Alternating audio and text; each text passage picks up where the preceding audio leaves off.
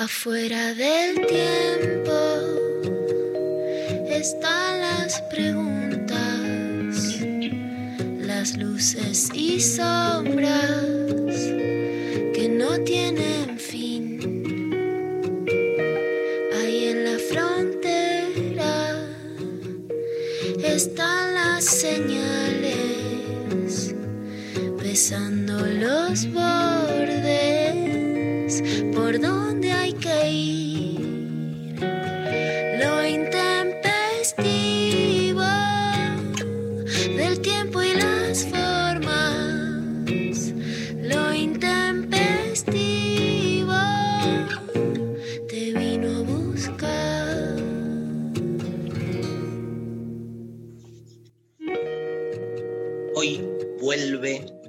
construir el amor a pedido de las masas, de las masas secas, de las masas dulces. Vuelve de construir el amor y ya habilitamos. Ah, ahí veo el, el masón, la masa.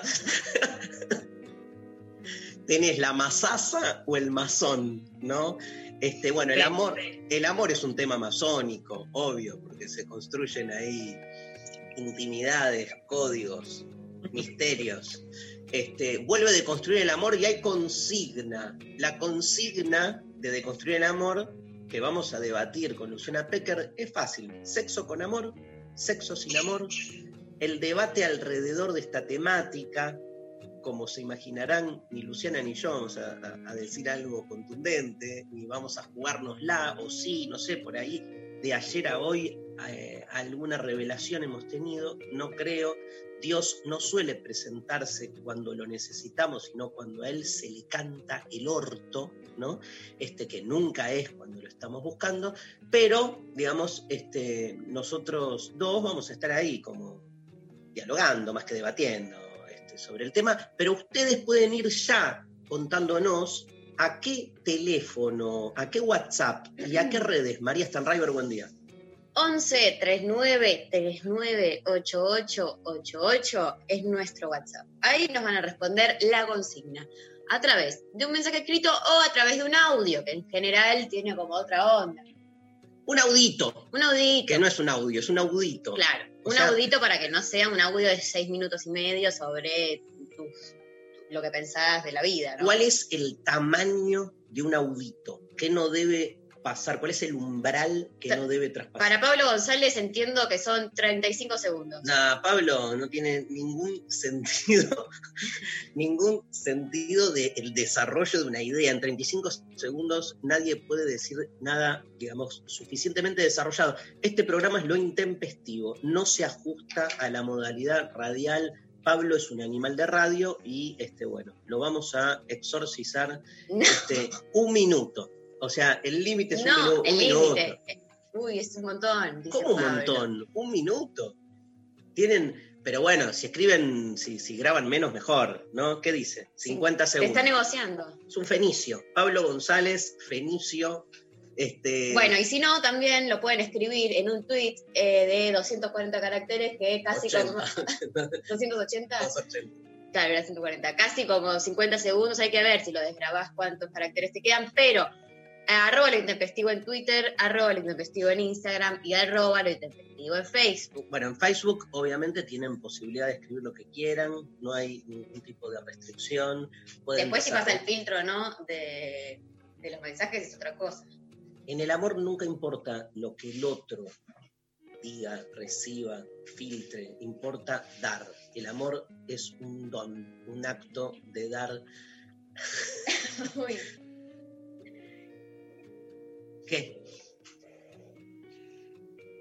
Hay que, hay que ver si eso es así, ¿no? Ojo, porque en general las que nos educaron para dar sin recibir nada a cambio son las mujeres.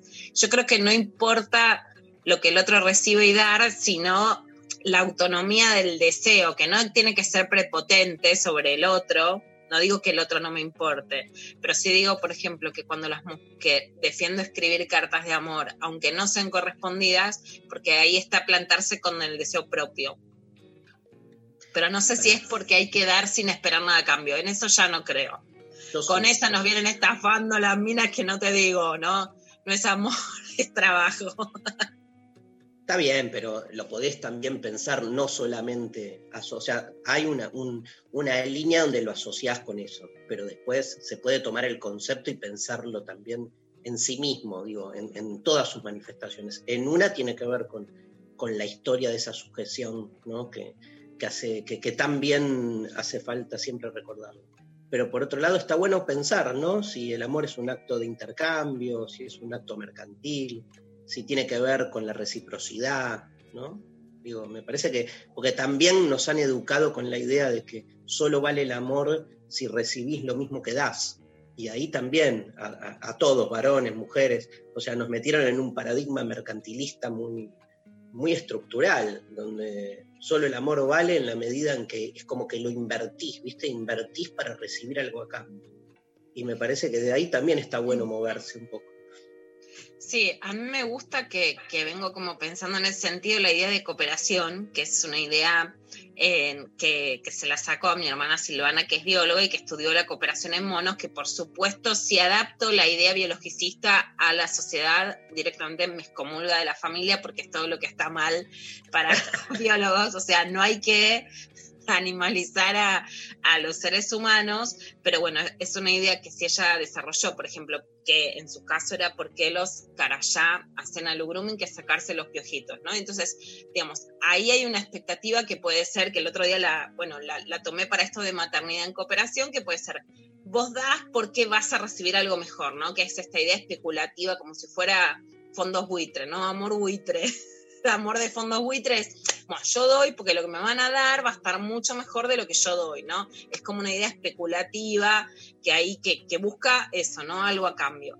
Y después yo creo que está la idea de que es central en el desarrollo del amor, que digamos sí, que, que es muy estructural, que es la idea, bueno, de la de demos, ¿no? Que por eso la maternidad se centra en esa idea, porque es la idea de cómo tenemos que amar las mujeres, ¿no? De un modo maternal, aunque no fuese solo con los hijos.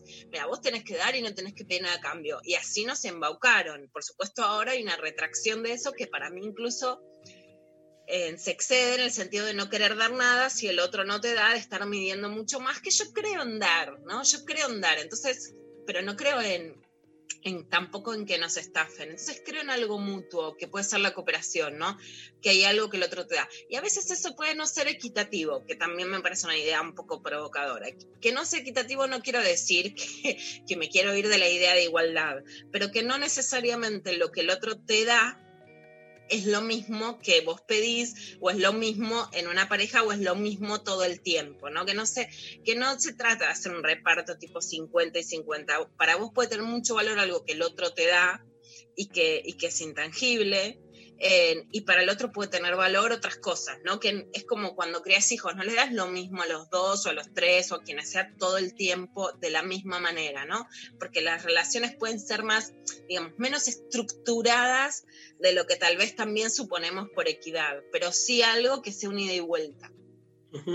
Qué difícil, ¿no? Te escuchaba y que, ¿cómo estamos, esto que venimos siempre jodiendo en el programa, eso que llamamos el sentido común, ¿no? ¿Cuántas estructuras normalizantes funcionan simultáneamente para que, por ejemplo, alguien le escucha a Luciana Pecker diciendo, digamos, no es equitativo, no es 50 y 50, y te suena una alarma, ¿no? Como diciendo, ah, bueno, no, hay que querer a todos por igual, ¿viste? Y en realidad es como, justamente, siempre nosotros, este, subrayamos en este programa la necesidad de pensarnos en términos de singularidad. Y la singularidad genera una casuística, o sea, este, no hay fórmulas, no hay fórmulas. Hay, hay momentos este, donde, no sé, estoy pensando, Lula, en, el amor justamente por los hijos, hay momentos donde se, se produce un vínculo con alguno de ellos por una situación, por una facticidad concreta no sé, este, pensando en el otro, en lo que le está pasando. Entonces vos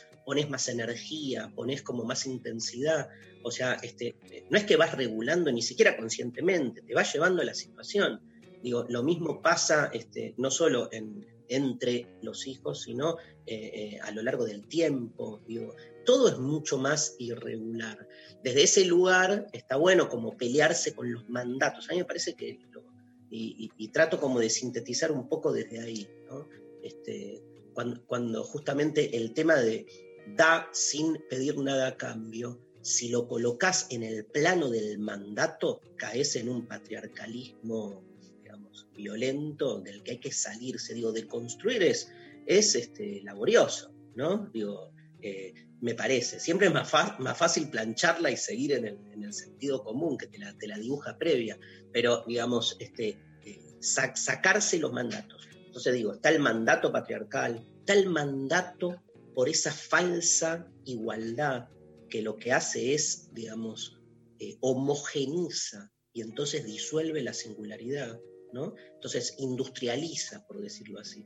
Y este, también salirse ese mandato. Está el mandato de la, del mercantilismo, que también es tremendo, esta idea de que amar es una inversión, ¿no? Esta idea de que amar solo puede este, dar ganancia, o sea, ganas en el amor, ¿no? Y, casi sin darte cuenta terminas economizando justamente lo que es la, posibilidad de romper con la economía. También está el mandato del sacrificio berreta, o sea, tampoco, digamos, estoy a favor de eso, ¿no? Digamos, porque este, también partís de algún lugar, algo tenés que recibir. El tema es si lo que haces es dar para recibir o si la recepción pasa por otro lado.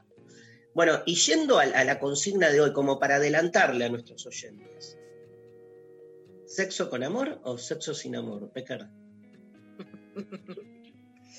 Bueno, yo lo que creo.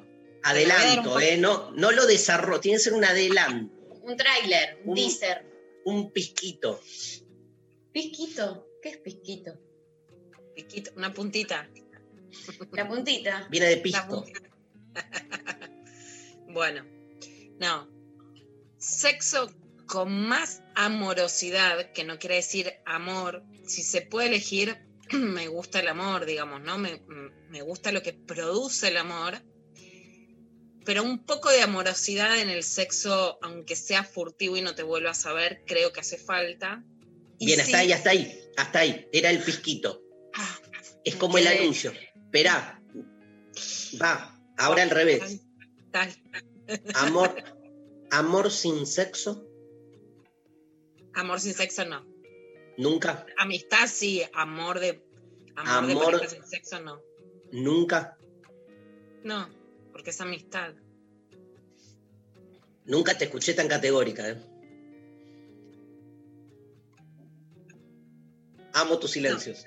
no cuando se trata de amor, digamos, hay, una, hay algo que también nos lastima mucho a las personas en la vida moderna y sin que el sexo se vuelva una, salvo que sea, bueno, en el puerperio, cuando te duele, por un periodo, digo, ¿no? En periodos, aunque alguien está mal, está atravesando un duelo y por un periodo no quiere y por supuesto respeto, pero si es un vínculo forjado de esa manera, no, porque también hay algo que lastima mucho en la desexualización de las personas, ¿no? Y eso eh, puede ser peligroso, no como un estándar eh, por vida, ¿no? Por supuesto, una vez no querés, no es amor sin sexo, ¿no? Pero vamos a hablar, vamos, un lugar, no.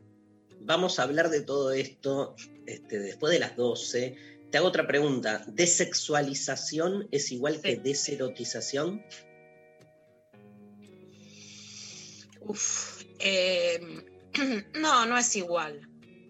Pero duele mucho y es una categoría moderna, yo creo que muy usada para lastimar a las personas. De sexualizar al otro o a la otra con la que tenías una relación sexualizada, o sea, que el sexo estaba en el medio, y cuando querés mantenerla sin eso, con alguien que tenías ese pacto, ¿no? No estamos hablando de otro vínculo, se genera em, una, una herida muy dolorosa. Estamos con Tuti, ¿eh? Se viene de construir el amor, viene a fondo. Bueno, este, ayer, ayer... estuve escuchando de sí. Ayer, en mi curso de filosofía en ocho frases, eh, hablé sobre, en realidad no hablé sobre el amor, hablé sobre la frase de San Agustín, ama y haz lo que quieras, que no me dejó, obviamente, otro camino que recorrer que el camino del amor. Che, y estuvo Luciana Pecker de alumna y se metió, buenísimo.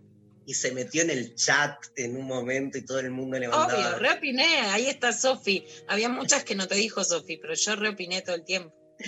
¿Cómo, viste mm, la, la, actividad en el chat? Porque yo trato como de sofrenarla. ¿Eh? ¿Te encantó, no? No, me encantaba el chat. Bueno, vos sos un genio, obviamente, y además tenés esa frescura sabia que, que es tan agradable y hermosa para, para aprender. La verdad que tenés un modo de comunicación popular que es única, Dari, es, preciosa. Pero ese chat que era un quilombo era hermoso. A mí que me encantan los quilombos. Suerte que no lo ves. Yo no pararía de verlo y de contestar, ¿no? No, no, porque si lo ves, o sea, estoy todo el tiempo Si lo ves solo hablas de eso, es un estallido, pero era un, era un volcán ese chat. Ahora, cuando dije que se podía cambiar de cuadro de fútbol, me dijo Sí, ahí ya directamente la explotó el chat. Explotó, Ahí explotó. ya la puntita. Tenés que, tenés que mandar dos o tres provocating, porque si no, está todo muy manso. ¿no? Lo extrañaste a Reche, lo extrañaste a Reche, decir la verdad. Querías que Nah. me dijiste, portate bien. ¿Viste cómo Te son los tipos? Te dicen, portate bien. Cuando te portas bien, dicen, no, ay, tendrás que haber sido más quilombera. Escúchame, ahora, Cuando sos quilombera, siempre haciendo quilombo.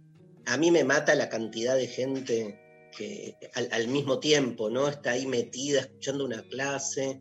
Este, esas clases se escuchan durante una semana, quedan ahí vigentes, pero igual, eh, eh, lo que provoca el vivo, ¿no? En ese momento, o sea, hay, mucha gente que se copa, obviamente, con las clases, por eso está inscripta, pero se copa con el chat, se copa con ese movimiento Sí, sí. paralelo de ir leyendo todas las boludeces que aparecen ahí, que están Es buenísimas. como, es como el sueño de poder hablar en clase, ¿no?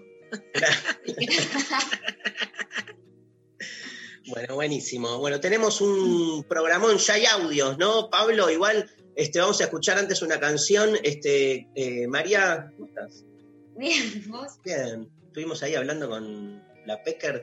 Este, ¿Todo bien? Sí, me hacen pensar un montón de cosas. ¿Vas a opinar? Eh, obvio, siempre. Ayer me pegué el faltazo, ¿me extrañaron? No, No, yo sí te extraño siempre mucho, pero hacemos una cosa de el programa de pibas lo estallamos, Darí, lo estallamos. Igual te voy a decir algo que después te vamos a pasar. Pusimos a la economista Julia Estrada que dio unas lecciones de economía increíbles. Julia Qué dijo, grosa. quiero estar en este programa, yo creo que quería hablar con vos, así que la vamos a tener que volver a sacar y de hecho habló de vos también en la entrevista. Mirá lo presente que estarás.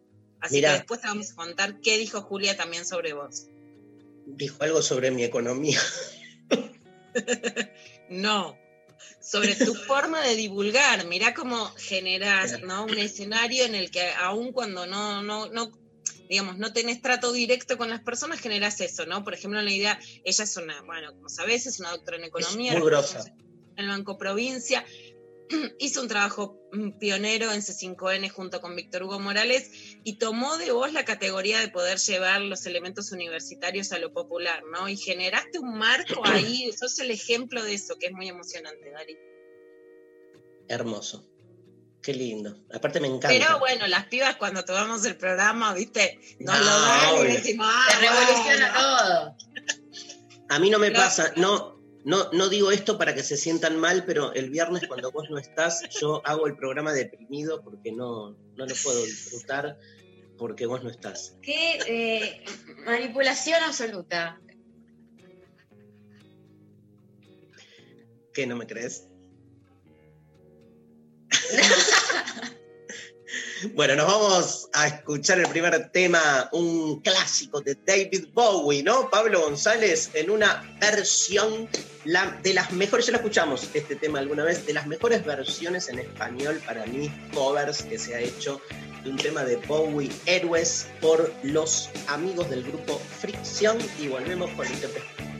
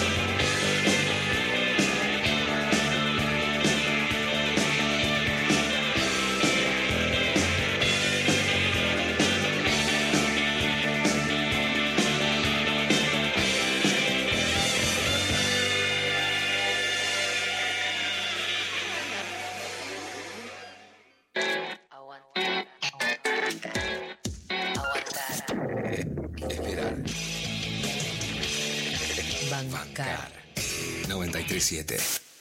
Rock. Nacional Rock.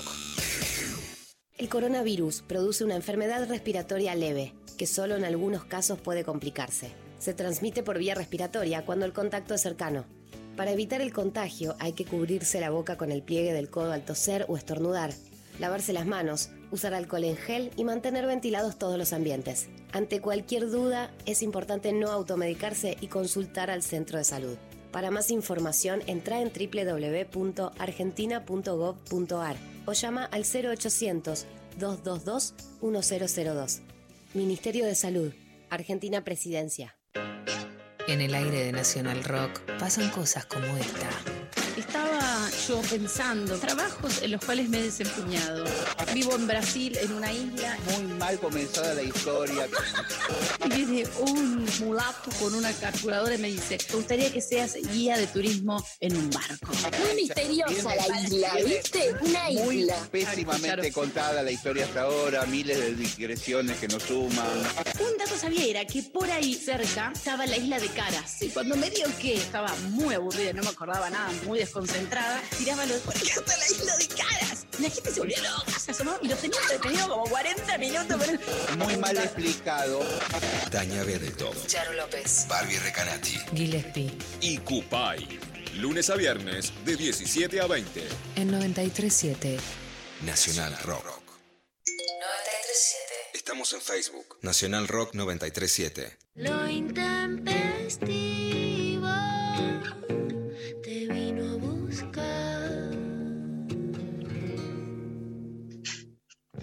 Quiero decir un par de cosas. Primero que acabo de votar en, el, en la encuesta de Instagram de lo intempestivo.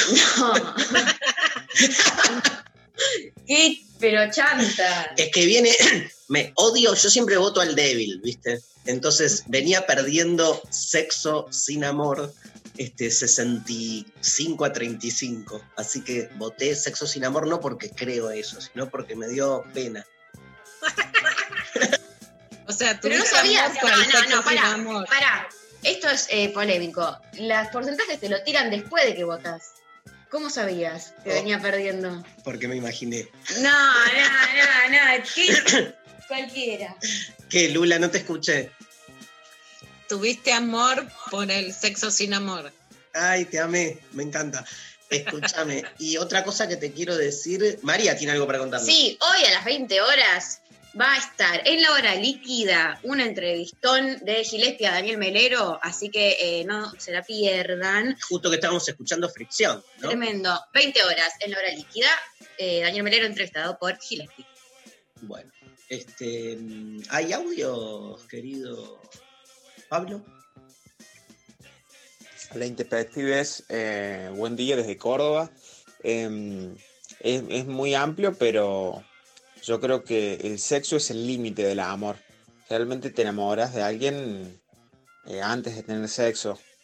Y en una pareja se desestabiliza quizás una pareja porque quiere, le atrae a otra persona para ir a tener sexo. Y, y ahí se va a acabar. Me parece que el sexo a veces limita la concepción de amor. Polémico el oyente, pero está bueno que sean polémicos eh, y provocativos. Eh, Me copa, ¿no? El sexo como límite, esa idea de límite. ¿No, Lula? Yo hay algo que vi y lo contaba en Deconstruir el Amor, que lo puedes ver en algunas series. Hay una que te recomiendo mucho, Dari, espero que caigas, a ver, Mari, si me ayudas, que A es ver. Lucifer. Yo nunca hablo de las series como calidad artística, no esperen de mí que todo esté bueno, sino de los signos que ves ¿no? en la serie. Sí. Bueno, y algo que veo es que frente al desenfreno sexual que hay ahora y que es tan fácil conseguir una pareja aún en cuarentena, las, digamos, por supuesto no se puede tener sexo y eso es de lo que hablamos, pero, pero bueno, se pueden conseguir citas o tener chat eróticos con muchas personas bajándote una aplicación. Nunca el sexo fue tan fácil y nunca fue tan difícil, pero ante esa sensación, aunque no participemos de orgías, de orgías que ya es todo medio obsceno, Sí, hay una romantización sí. que eleva como una idea de una nueva neovirginidad, ¿no? La llamo yo. Que no es que seas virgen o que no hayas tenido relaciones sexuales antes. Lo pero estás es la planteando, idea. lo estás planteando también como algo choto, digo que como irse Sí. al otro extremo, que es una Sí. neovirginidad, que también, digamos, te sustrae de lo sexual. Sí, como que frente a esta obscenidad o facilidad frente al sexo, se toma como que en realidad el verdadero amor es sin sexo, ¿no? Porque si, y eso me parece que no está bueno, porque entonces es que si tenés contacto sexual con la otra persona es como si se desvaneciera la posibilidad de tener un contacto más profundo, porque es como, viste, cuando antes decía, bueno, si ella es fácil, si se regala, si tiene relaciones, si tenés sexo con un hombre, te decía tu abuela, no te van a dar nunca más. Bueno, Sí. volvió algo de eso, con moralina o sin moralina.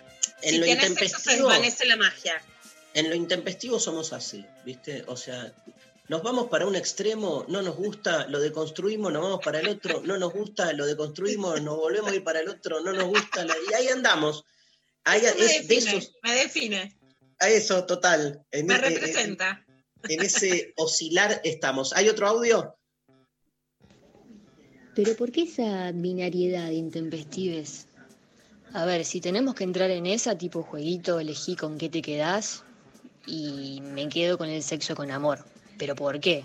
A ver, creo que se disfruta garchando con amor y se disfruta garchando sin amor. El amor en este caso se convierte en, no sé, un condimento tipo el pimentón dulce. A veces tenés ganas de que tenga más gusto a pimentón dulce y a veces no tanto. Y si me das a elegir a mí, siempre dame lo picante y lo que tenga más saborcito. ¡Bravo! Aparte, me encanta, porque lo que acaba de hacer nuestro oyente es en realidad, eh, en realidad eligió sexo sin amor. ¿Por qué digo No, con amor. Ah, no, para mí fue al revés. Seteó mi, mi lectura, porque al no hacer, al hacer del amor un condimento más del disfrute, o sea, termina como este, transformando al amor en algo menor de lo que el amor es. O sea, si es solo un condimento para disfrutar más, fíjate que lo que dijo la oyente es, se disfruta con amor, se disfruta sin amor. Para ella lo importante es el disfrute. Y me parece que el amor este, eleva la cuestión del disfrute a otro lugar. O sea, lo que hizo fue reducir el amor a un condimento más para garchar, ¿entendés?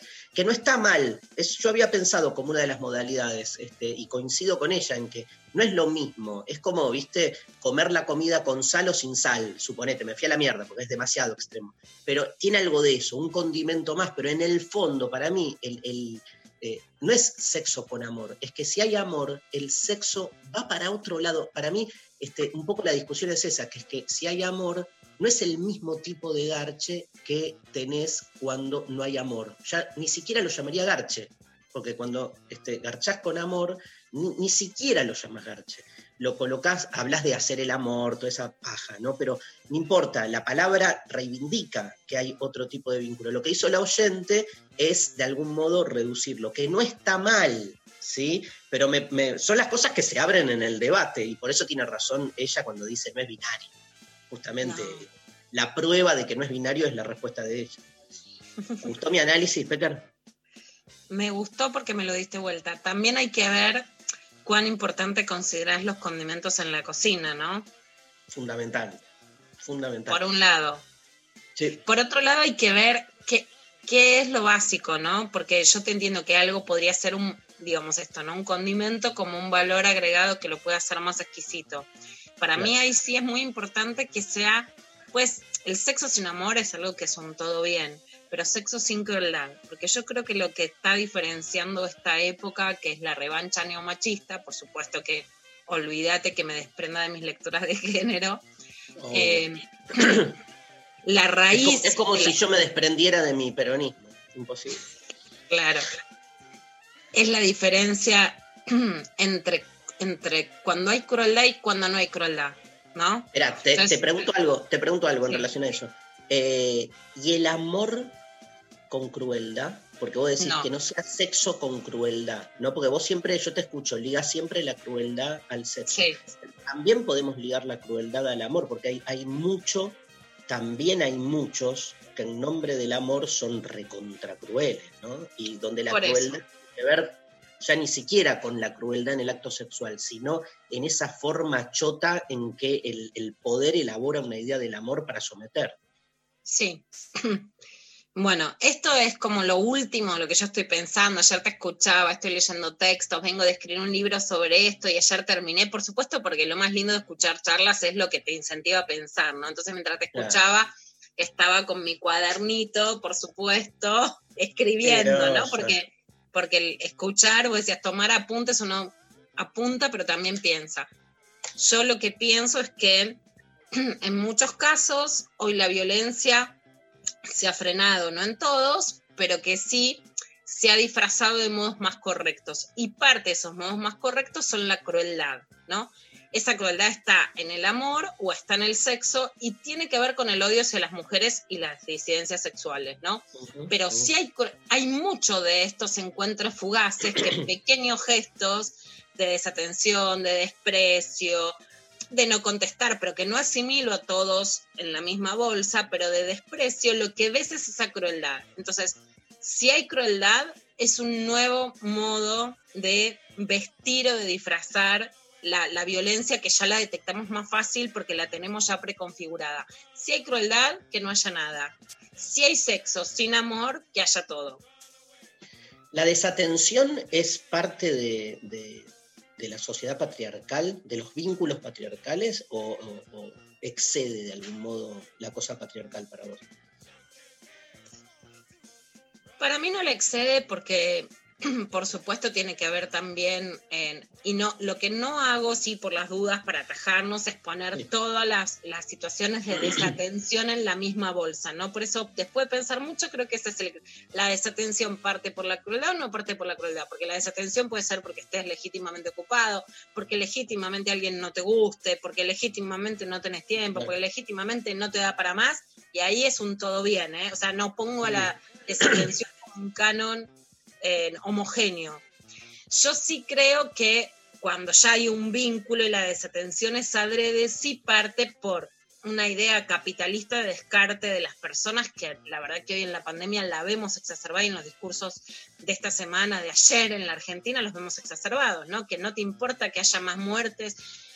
Bueno, es un discurso del descarte, ¿no? De las personas muy fuerte y que parte, por supuesto, por el patriarcado, porque creo que más que nunca se está demostrando que la idea sobre las mujeres es que seamos propiedad privada, ¿no? De los otros, ¿no? De, de los intereses de los otros. Entonces, eh, si le servís mm, adentro, si no le serviste, descarto. Esa matriz, este, lo- no, mi pregunta es, ¿esa matriz se puede después replicar en diferentes vínculos? Digo, no sé, una, pareja de dos mujeres donde este, igual esa matriz puede estar replicándose, donde una de las dos de la pareja descarte o desatienda a la otra, o puede también darse este, desde de una mujer a un varón, por ejemplo, en un vínculo donde el tema ahí son los roles que se están ocupando, ¿no? Qué, qué- qué importante es esto que vos decís para marcar lo que es la fuerza de una matriz, entender eso. Las matrices construyen roles, más allá de lo que después de la representación que uno se haga de sí mismo. Bueno, María, mensajes. Hay mensajes por todos lados, repetimos, por eh, si no escucharon, 11 39 39 8888 es el WhatsApp donde nos pueden mandar un montón de cosas. Por ejemplo, acá, eh, hola chiques, buen día. Si yo no le tengo un poco de amor, no me calienta. Si hay indicios de que es peronista y que escucha a los redondos, me causa amor, me calienta y me dan ganas de coger. Les adoro, Sofi. El indio y Perón, un solo corazón, porque ahí tenés el indio, Perón y el corazón, ¿me entendés? Entonces tenemos las tres patas, digamos, la Santísima Trinidad para Sofi, que es este, los redondos, Perón y la superación dialéctica de ambos en el corazón, donde en un extremo del corazón está la cara de Tincho y en el otro extremo la de Juan Domingo Perón. Les quiero contar, ¿sí? Lula está haciendo cualquier cosa, ¿no? La vemos dar vuelta la pero no importa. Este, les Me quiero contar, enloquecí para buscar, porque estoy en mi biblioteca, me di el cuenta, me di cuenta. El libro de quien quiero que lean y quiero que entrevistemos en este programa, que cuando vos hablas de eso, en una relación entre dos mujeres, de hecho sí, esto no solo pasa, sino mucho. Hay muchas personas a quien leer. Eh, Pero decía el nombre. Brigitte Vasallo de España, que la pueden encontrar muy fácil en Instagram, y que ella habla ¿no? de terror poliamoroso, de cuidarnos Sí. más, de relaciones que se cuiden en la despedida, ¿no? Y a mí me encanta eso. De Argentina me gusta mucho la poesía de Silvina Giganti, que habla mucho de eso entre dos mujeres. Ayer te pasaba también por Instagram eh, lo que dice Doc Torta, que es una genia total. Es amiga, es amiga. Virginia, teorías- Virginia Cano. Sí. Virginia acá, bueno, unas teorías sobre, sobre la amistad y el amor que te parten la cabeza, pero sí les recomiendo mucho como leerlas y especialmente a Brigitte Vasallo, porque no es que las relaciones lésbicas han roto la idea Claro. del descarte de la otra. Genia. Igual lo que, lo que podemos sacar de conclusión es que tu biblioteca es un quilombo, básicamente porque no pudiste encontrar el libro, ¿viste? La O sea, ordené, la ordené. te- siempre con pica, vas a ver cómo te lo voy a mostrar hoy. fue, fue como un gesto de amor decir este, que. Vente, ahora La bueno. ordené tan bien que no sé dónde puse ese libro. Digo, ¿en qué sector? De, en el del amor, en el que tengo, en el que todavía tengo Mirá. pendiente en la mesa de luz. Diste, diste en la tecla, yo me acuerdo de una discusión que tuve justamente con una persona este, eh, por eso, que la discusión era que si ordenás mucho no encontrás nada. Mm, Pero me dijeron, bueno, es la excusa de los, de los decidiosos, ¿viste? Lo tengo ¿Por muy desordenado y con Uma estamos haciendo un, un maricondo de orden en la biblioteca. Odio que a los que no somos este, fanáticos del orden directamente nos lleven al otro extremo y nos digan decidiosos. Hay Ah, gente, entre el orden dictatorial estalinista con el que este, administras, no sé, tu cuarto, y la desidia absoluta de un hipismo sesentista, hay grises. Nada de eso. Este, eh, hay mucho material en Clavado de Noticias, así que nos guardamos los mensajes, María, porque en el debate de construir el amor, para que no aburramos, Luciana y yo, este, charloteando, entonces vamos a ir metiendo... Este, Volvió al dedillo, Pablo. Volvió al dedillo. El dedillo Bueno. me encanta, que es la forma de decir masturbación a la española. Hacete un dedillo y Pablo vuelve cuando hace sí me gusta. Pasa el teléfono como que hay muchos mensajes. Tirate Le otro audio, tirate otro audio y, y tirate uno, dale. Hola chiques, bueno, para la consigna doy. eh, yo coincido con la idea de que tiene que haber sexo o que está bueno que haya sexo con más amorosidad, que no significa que sea amor. O sea, yo lo traduzco en sexo con empatía, que en realidad es algo que yo les pido y les brindo dentro de todo lo que soy capaz a, las personas con las que me vinculo, especialmente con las que me vinculo sexo afectivamente. Me parece que eh, uno de los pilares, creo yo, de vínculos más sanos es la empatía y por más casual que sea el encuentro, por más post Tinder, post Happen, post app de citas que sea el encuentro y que después ni nos vimos, me parece que ese ni nos vimos tiene que tener cierta empatía. Y justamente a mí lo que me produce placer del encuentro con el otro es eso, es que sea un encuentro, aunque sea sexo una noche. Hace poco escribí una cosa en un blog que, que tengo, que leen muy pocas personas, eh, que se llama Ideas sobre la empatía, humanidad, sexo y desayuno, que fue inspirado en parte por las ideas que yo tengo y por el debate que hicieron sobre el desayuno post-sexo y unos comentarios de, de los oyentes del programa, de Lu, María y de Darío. Así que bueno, mi aporte es ese, que más empat no sé si más amor, por favor, pero más empatía, por favor. Bueno, mandanos el escrito, obvio. Por favor. Mandanos el escrito. Esa persona eh, piensa, o sea, me sacó el pensamiento de la cabeza. Es, esto es el pequerismo, el pequerismo ortodoxo. Claramente acá Sí, se sí. alinea, Es obvio. pequerismo total. Las soldadas de Peque. Bueno, Vamos, Soldada de Pecker por el café con leche. Hacemos consigna. por la media luna. Luciana, no como para el café. vamos café con a leche algo, con media luna. No, Dari, sí te, te quería decir algo además, que eso por supuesto lo escribí mucho en Putita Golosa y la gran gurú de esto, que yo la admiro mucho y estoy como loca porque van a estar juntos en sex, es señorita Bimbo, ¿no? Que tengo todo un Sí. texto escrito bueno, en glosa, pero que es el abrazame que no me confundo, ¿no? Que es la gurú. Van a estar los dos en sexo, así que me voy a volver loca con eso. Pero no vamos, no vamos a estar juntos. Yo voy a estar haciendo, digamos, mi parte Bueno. más, más intelectual. Imagínate que mi participación en sex, les cuento a los oyentes que. No este, sé en qué puede terminar eso, no sé. Sé cómo empieza, no sé cómo termina. Yo no sé. Escúchame, vamos a lo importante, algo más importante que toda esta pelotudez del amor y el sexo. ¿Qué como hoy al mediodía? Te paso el menú. Bueno, amor, sexo y comida. Está claro que es todo un combo. No hay uno sin el otro. Ya decidí yo. Mirá los emojis. Me encantan los emojis que le mandan como para ilustrar cada plato. Es como Escúchame, sex- un chateo sexual, viste que es importante los emojis. wok veggie, No, Uh, no, no, wok nada. de pollo. A ver, digamos para. Traduzcámoslo a sexo. Walk baby es. No hubo, no hubo penetración, no hubo nada, no acabaste, no hay orgasmo, estás dos horas, te vas a sentir pésimo al final de la noche. Pusiste una sonrisa y terminas llorando. No. Wok un de pollo. Wok walk de, po- wok de pollo es. ¿Qué? ¿Ya acabaste?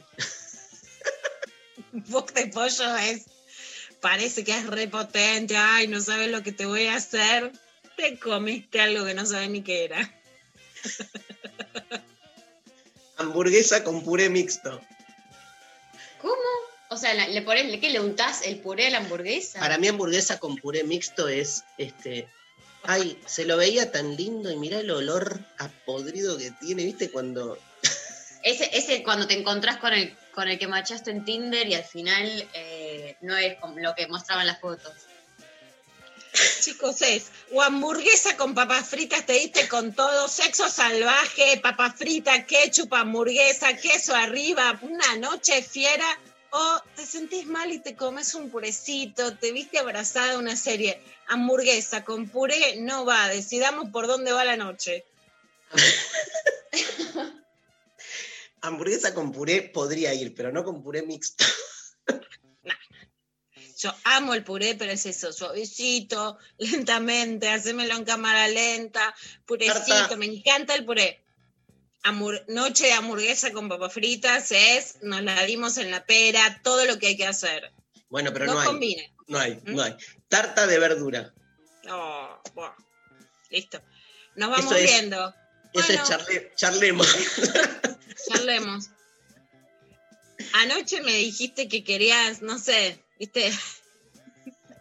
No quiero y te decir. digo, te digo la que leí yo. Filé de merluza con vegetales asados. Y bueno, era, era la mejor entre las candidatas. ¿Qué te puedo decir? No me erotiza, pero bueno, te la Me comí el pescado. Me comí el pescado. No hay que, no hay que darles el pescado, sino ayudarlos a pescar. Mejoremos la sexualidad, el erotismo de ese menú.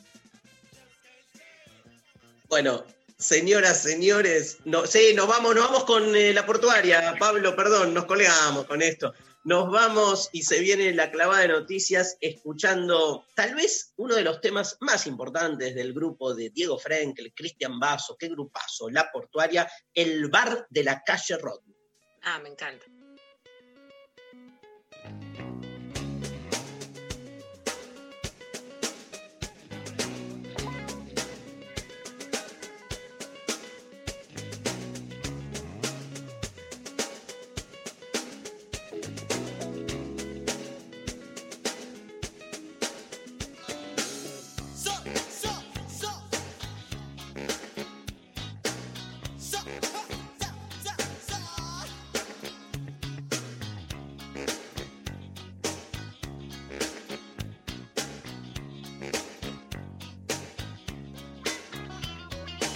Salgo a caminar sin rumbo en un día cualquiera.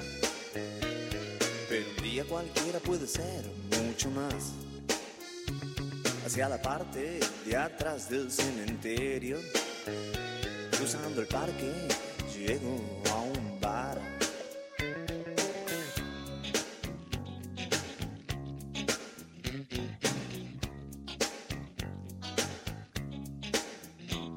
Solo hombres que beben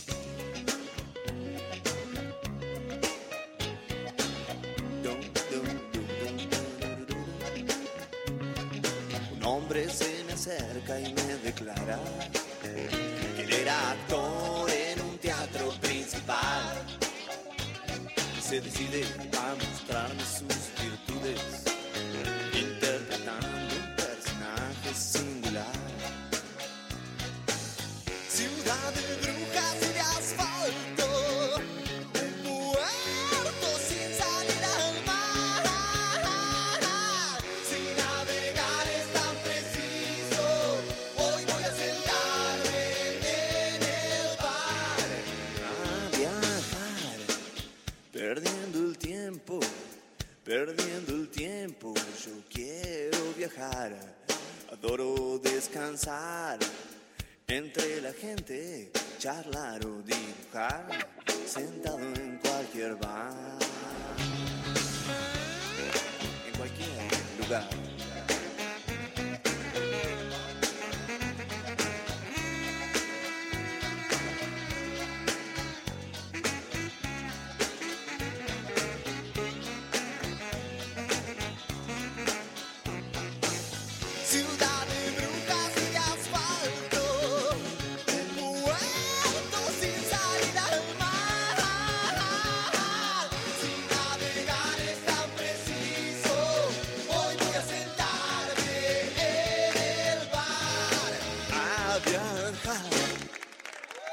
Lunes a viernes. De 11 a 13. Lo intempestivo. Darío Stanraiver. Luciana Pecker. María Stanraiver. Bien, estamos al aire y con el aire comienza Clavada de Noticias con Luciana Pecker. Comienza esta clavada de noticia. Y bueno, vamos a hablar de, la cuarentena, que se viene un anuncio que supuestamente sería hoy. Siempre- nunca nos adelantamos a lo que todavía no está dicho, pero lo que anticipan eh, en los principales medios es que se va a anunciar una cuarentena extendida hasta más o menos el 14, el 12 de julio, y que lo que se va a pedir es un último esfuerzo, pero esta vez más cumplidor. Como es una cuarentena muy larga, pero que se fue poniendo muy laxa, tanto en el ordenamiento normativo como en la costumbre la gente, que estos 15 días no sean ni fu ni fa, sino que sean 15 días de cuarentena estricta, porque obviamente están subiendo los casos. Esto decía Axel Kisilov, entrevistado ayer por el gato silvestre en C5N, sobre esta posibilidad de endurecer y extender la cuarentena. Mira, seguramente mañana lo vamos a hablar en más detalle, pero obviamente hay que evitar el desplazamiento, porque es así como desde la ciudad, que fue el primer foco, se fue, se fue expandiendo hacia, hacia otras zonas, y bueno, y ahora que lo tenemos circulando también en el conurbano, este, se va expandiendo también, entonces hay que evitar la movilidad, la mejor forma es dejar que la gente se quede en su casa, lo que estaríamos previendo son 15 días de una cuarentena muy estricta. Bueno, esto es lo que se anticipa para hoy, Dari, Eh, Mari, que ¿cómo es la ves? el anuncio. ¿Cómo? ¿Cómo la ves, Lula? ¿Qué onda? No, yo veo que lo que veo, como, yo creo que la Argentina, eh, eh, claramente, mira, las cifras están aumentando de, de contagiados muy claramente. En- hoy en la Argentina hay 47.216 contagiados y hay eh, 1.085 personas fallecidas. En términos no solo globales, sino latinoamericanos, la diferencia es muy fuerte. Hablábamos ayer, Brasil tiene más de un millón de personas contagiadas, ¿no? No, no, no es que estamos estamos hablando de las mismas cifras, más allá de la cantidad de población, ya pasó los 51 mil muertos, ¿no? Podés, digamos, es muy difícil decir exactamente cuántas, cuántas vidas se salvaron con el escenario de esta cuarentena, pero sin lugar a dudas podés hablar digamos, de por lo menos 20.000 vidas en relación a lo que está pasando en el resto de América Latina, ¿no? Mm, en, la estacionalidad, en la capacidad de salud que tienen los sistemas latinoamericanos, etcétera. Entonces, es exitosa en ese sentido, no hacer cuarentena, los propios contagios, cuando, aunque no, en la ciudad de Buenos Aires ha pasado, ¿no? Una cantidad de negocios, incluso de productoras de, de televisión, que cuando no te, aunque no te digan que hay cuarentena, si tenés contagios tenés que cerrar y si no cerrás expones a la gente, no es que realmente salvarías a la economía si no cerrás. Yo creo que la Argentina eligió este camino y tiene que profundizarlo para que el final de la crisis sea, por lo menos mantenga un éxito que siempre es relativo porque hay mil muertos, pero un éxito a comparación que es el éxito sanitario. Por supuesto, si veo en un crecimiento de, de la derecha y de la ultraderecha que está ensañada en que no importan las muertes, que sí es muy peligroso y completamente roto el consenso social. como que, el, como que el, argumento ahí, digamos, es que todo esto en definitiva es al pedo. Yo escucho esto en el argumento, vos sabés que a mí me gusta tratar de escuchar bien y de desmenuzar este, desde qué lugar se, se, se mm. coloca esta gente, ¿no? Como este, que al final vamos a terminar con los... El argumento sería este, vamos a terminar con lo mismo número de Brasil, este, con lo cual fue al pedo hacer todo esto, o más que al pedo fue una manera de generar un control autoritario y aprovechar la movida, ¿no? Pero que en el fondo, incluso he leído gente este, eh, que me merece, me merece, entre comillas, algún respeto de la derecha, que dice, digamos, como que este, todo esto es como fruto de, la ignorancia, en el sentido de, no se pensó que al final este, el número, la cifra va a ser la misma, ¿no? O sea, algunos lo ven como una movida este, más de búsqueda de, aprovechamiento de la situación y otros lo ven más como inoperancia. Esos son los dos argumentos de la derecha, pero que en el fondo a lo que apuntan es a pensar esto, que este, de la derecha en un sentido amplio, digo, ¿no? que es este, que los números van a llegar igual. ¿No? Bueno, yo creo que por eso está bien que el gobierno profundice la cuarentena, porque lo que sí me parece que es un desperdicio es este desgaste político y esta, esta cuarentena tan larga para que suban los números. No creo que ya se podría producir un fenómeno realmente de 50.000 mm. muertos en la Argentina, porque además la propia conciencia social eh, iría, digamos que ya al estar en una cuarentena tan larga, iría para atrás. Lo que sí creo es que sí ni chicha ni limonada, el gobierno puede perder el capital de decir, bueno, sanitariamente las cifras realmente en relación a América Latina son muy superiores y estamos más cerca de ser los países con más avances científicos en relación al COVID que con más consecuencias en vidas del COVID y desperdiciarlo por esta presión social que está generando la ultraderecha, que no tiene demasiadas críticas que sean efectivas. Sí tomo la crítica de ser más testeos y de ser más eficaces en relación a los testeos, ¿no? El otro tema es el plano económico y vamos a empezar por repasar un poquitito que nos decía ayer Julia Estrada, pero vamos a tomar primero esto que nos decía sobre la divulgación del conocimiento, que por supuesto Dari también alude a tu función como divulgador. Vamos a escuchar un poquito a la economista Julia Estrada. Yo hablo para las compañeras feministas en muchos casos. Viste que uno se imagina a quién le habla, uno se representa a veces a sus propios públicos, se los construye a sí mismo. Hay gente que, hay periodistas que creen que le hablan a la política y flashean con que los escucha el presidente. A mí no me interesa mucho. Yo eh, flasheo con que cuando hablo me escuchen pibas jóvenes o me escuchen personas que, que, no pasaron por la universidad y que no entienden economía y que tienen el mismo derecho a entender y que están en igual eh, situación o en, igual eh, capacidad para entender. Y ese es un debate, ¿eh? porque no todo el mundo cree que todos tienen la misma capacidad y el mismo derecho para entender cuestiones complejas. Yo creo que sí, y ahí está la base de la democratización, que eh, Darío la hace muy bien, de hecho, y Luciana también. Parece que democratizar tiene primero que tener la semilla de creer que se puede democratizar, porque si no es falso, si no hay una idea de élite, de los que entendemos, los que pasamos por la universidad, luego los que en todo caso tendrán que escucharnos y seguirnos sin capacidad reflexiva. Sí, y, y, lo hace muy bien, Julia. ¿eh?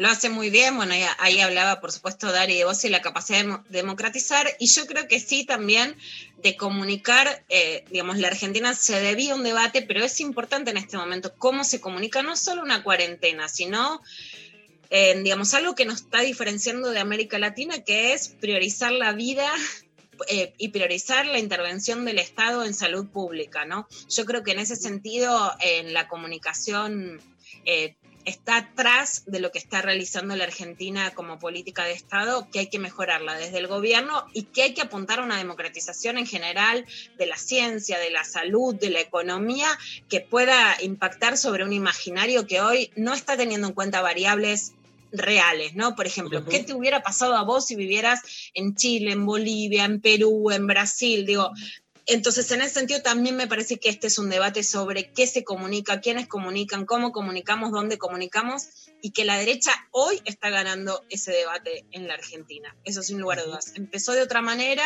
empezó con un consenso, con las tapas de los diarios todas iguales, y hoy el debate lo está ganando la derecha.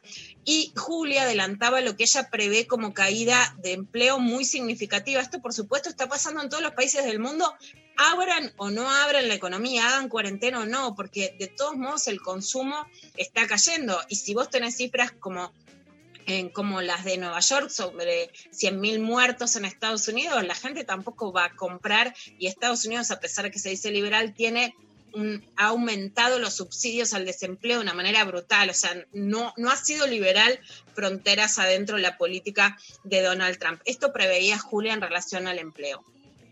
Bueno, yo creo que Argentina este año va a tener indicadores muy negativos. Eh, ya se está hablando de caída del PBI de más del 6%. Eh, en algunos casos creo que depende de la extensión de las medidas de aislamiento o depende más bien de la duración de estos contagios en pandemia. Eh, puede llegar a ser 8% la caída. para Argentina la comparación es con el 2002 y la tasa de desocupación también va a encontrar un parangón con este momento.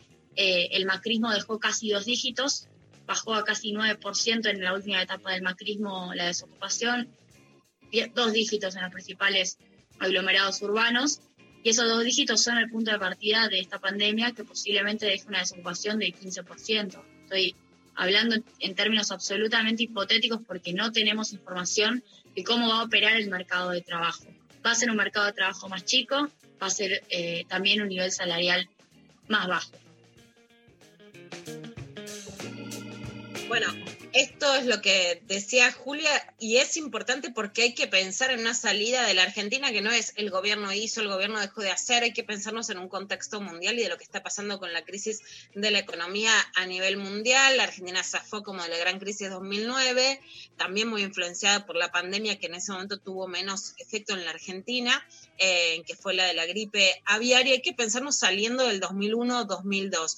Ayer el INDEC difundió cifras de desocupación y se ubicó en un 10,4% en el primer trimestre.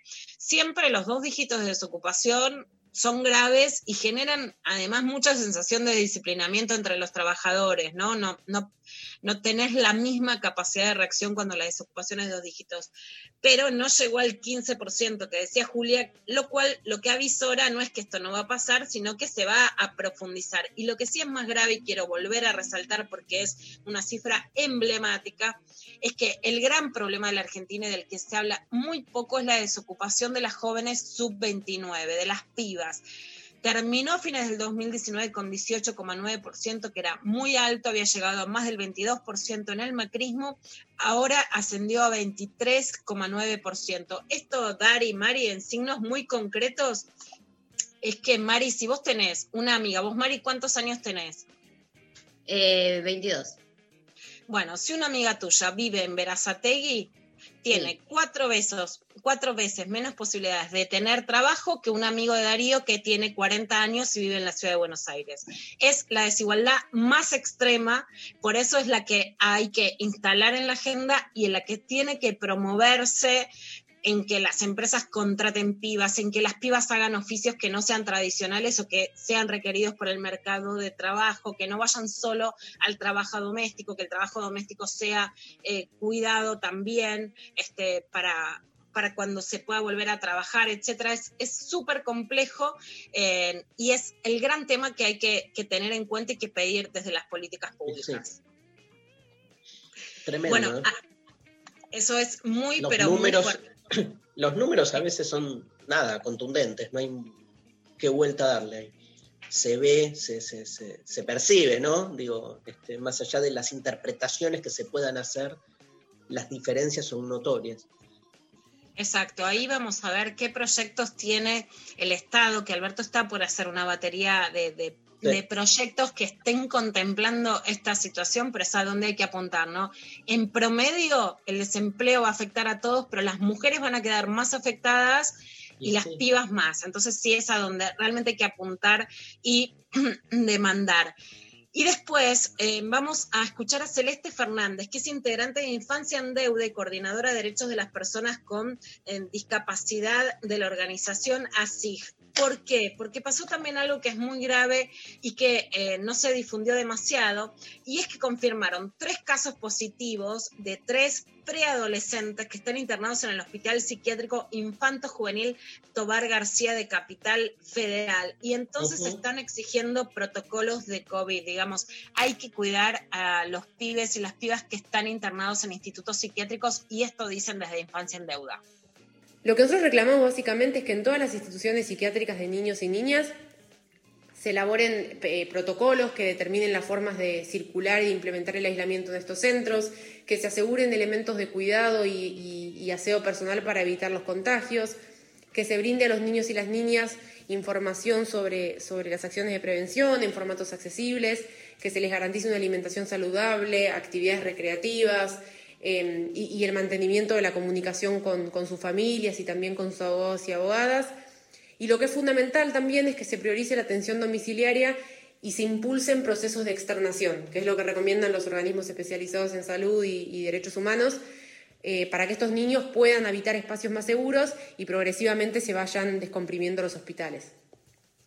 La niñez institucionalizada por motivos de salud mental es una población que está en una situación de extrema vulnerabilidad, esto no, no, no es de ahora, eh, pero obviamente en este contexto eh, esta situación, se, se- esta vulnerabilidad se ha profundizado muchísimo, con lo cual es, es urgente que, que se avance en este sentido.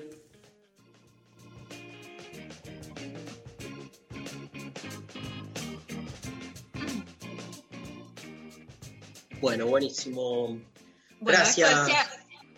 Y por último, Dari, un lugar en el que vos estuviste el año pasado y que hubo un sismo, Oaxaca, en el que también hubo muertos por este sismo. Si querés un audio que nos mu- muestra como un pibe estaba ahí, decía, se mueve el piso, ¿no? Ay, no. El, el terremoto volviendo a México. Si querés, lo escuchamos solo para situarnos en México, donde además en toda Centroamérica se hizo una alerta por, por tsunami.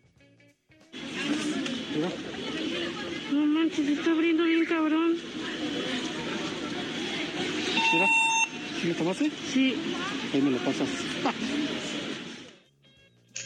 Bueno, y era la gente saliendo de sus casas en medio además de, de la pandemia, qué de la idea pasó? de no, de no juntarse. Hubo un sismo que afectó a la Ciudad de México en bastante medida, pero que el epicentro fue Oaxaca, donde sí hubo muertos por el, por el terremoto en México, más Sí, una alerta de, de tsunami en la costa de, de Centroamérica. Bueno, te este, mm, ay, ay, ay. Qué difícil es todo en un contexto así, ¿no?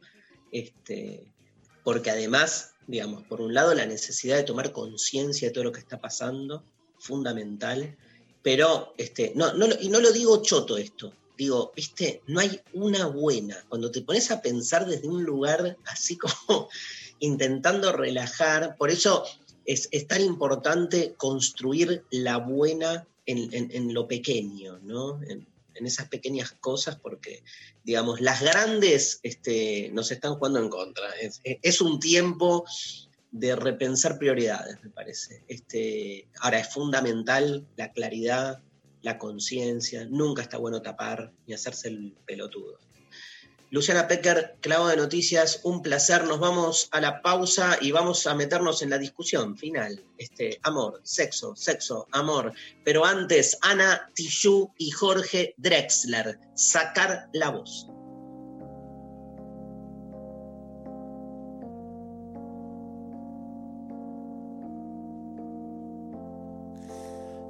Respirar para sacar la voz, despegar tan lejos como un águila veloz.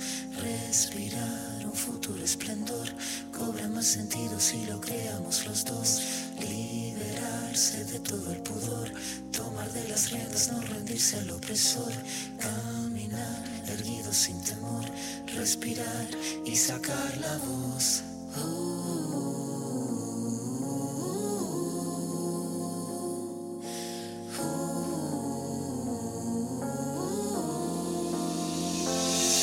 Tengo los bolsillos vacíos, los labios partidos, la piel con escama cada vez que miro hacia el vacío, las suelas gastadas, las manos atadas, la puerta de entrada siempre tuvo el cartel que dijo que estaba cerrada.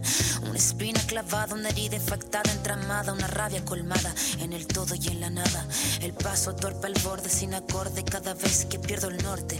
Tengo la pérdida del soporte, el tiempo que clava me traba, la daga me mata, filuda la flama sin calma, que de las manos se me escapa, pero tengo mi rincón florido, sacar la voz, no estoy sola, estoy conmigo. Liberarse de todo el pudor, tomar de las riendas, no rendirse al opresor,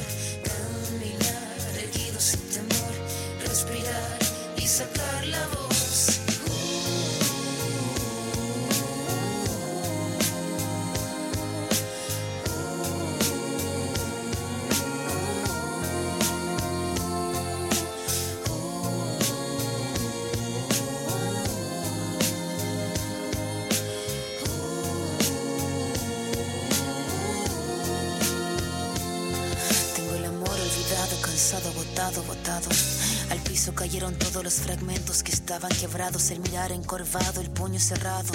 No tengo nada, pero nada suma en este charco.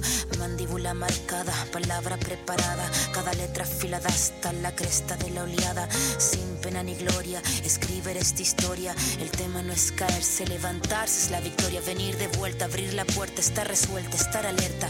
Sacar la voz que estaba muerta y hacer la orquesta. Caminar, seguro libre, sin temor, respirar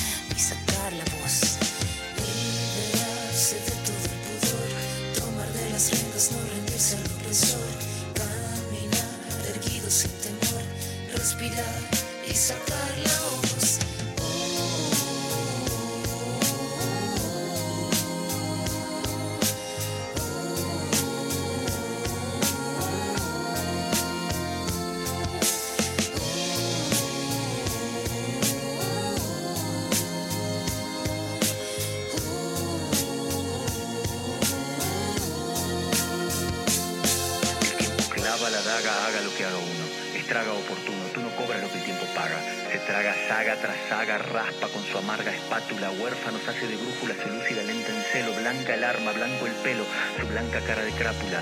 Esta décima espinela, la que Violeta cantaba, la de la sílaba octava del payador, vieja escuela. Y lo que duela, que duela, si es que tiene que doler. La flama sin calma, que arder tenga, que así siga ardiendo, que siga fosforeciendo si tiene que florecer.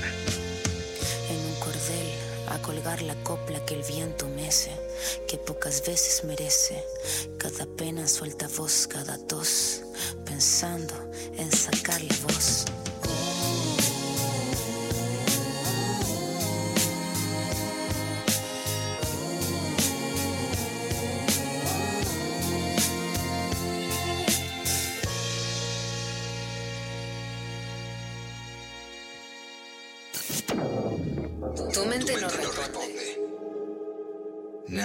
Sentido. Algo se activa. Te llena de interrogantes.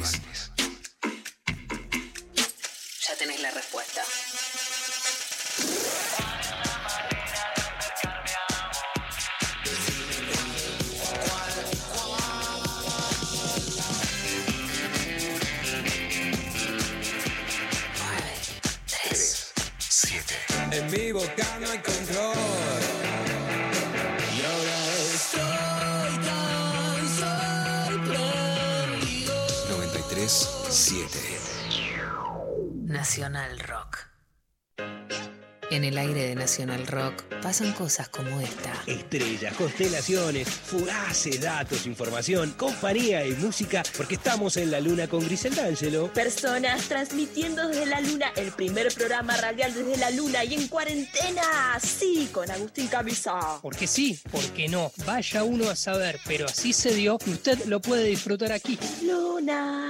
Estamos en la luna. Lunes a jueves, de 21 a 0. Franquilando y Grisel D'Angelo. En 93.7 Rock. Nacional Rock. Que salga la luna. 93.7. Estamos en Instagram, Nacional Rock 937. Lo intempestivo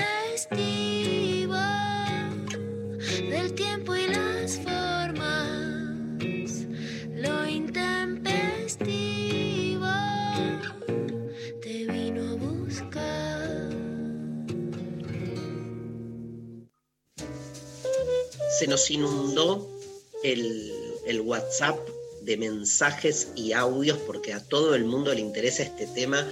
Amamos hacer de construir el amor. Haríamos solo esto con Luciana Pecker, pero bueno, nada, no podemos. Necesitamos un poco de. Aparte, me estoy contradiciendo con lo que acabo de decir antes del corte. Este, arranquemos con algún mensaje que nos lea. Porque con Luciana ya sabemos más o menos por dónde vamos a ir, pero a ver qué dice nuestra audiencia. Bueno, eh, primero y principal, la encuesta que se sacó en Instagram, Sí. en la que votaste, Me encantan las encuestas de Instagram.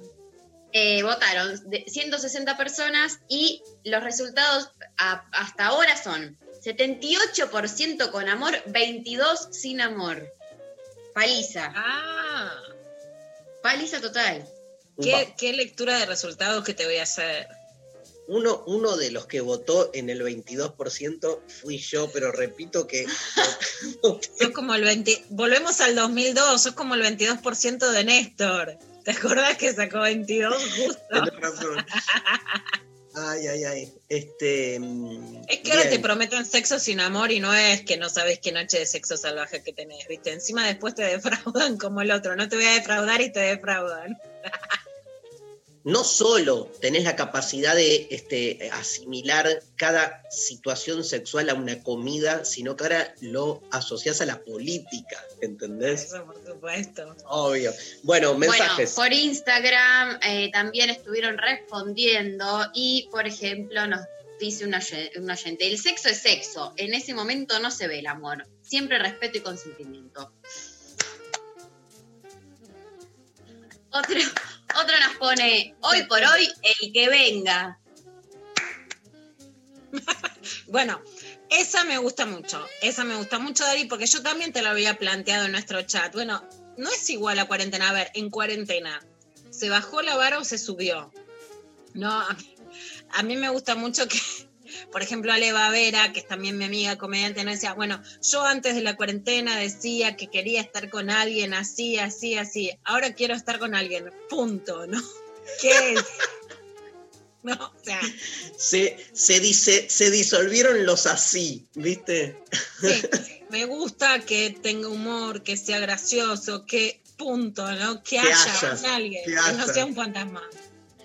Este, yo creo que se bajó la vara, no me cabe duda, pero creo, digamos, también que en algunos casos, es como lo que decíamos antes, o sea, en la general creo que se bajó la vara, pero creo que eh, en algunos casos generó la cuarentena como una especie de implosión existencial fuerte donde uno se este, toma también el permiso de replantearse qué mierda busca de un vínculo. Viste que cuando vas al extremo, vas a la frontera, a la pregunta de por qué tengo o quiero o debo o necesito estar con otro, entonces ya no tiene que ver con la persona, tiene que ver con una pregunta más, más de fondo que creo que la cuarentena ha, inspirado en ese sentido. Yo te voy a confesar algo.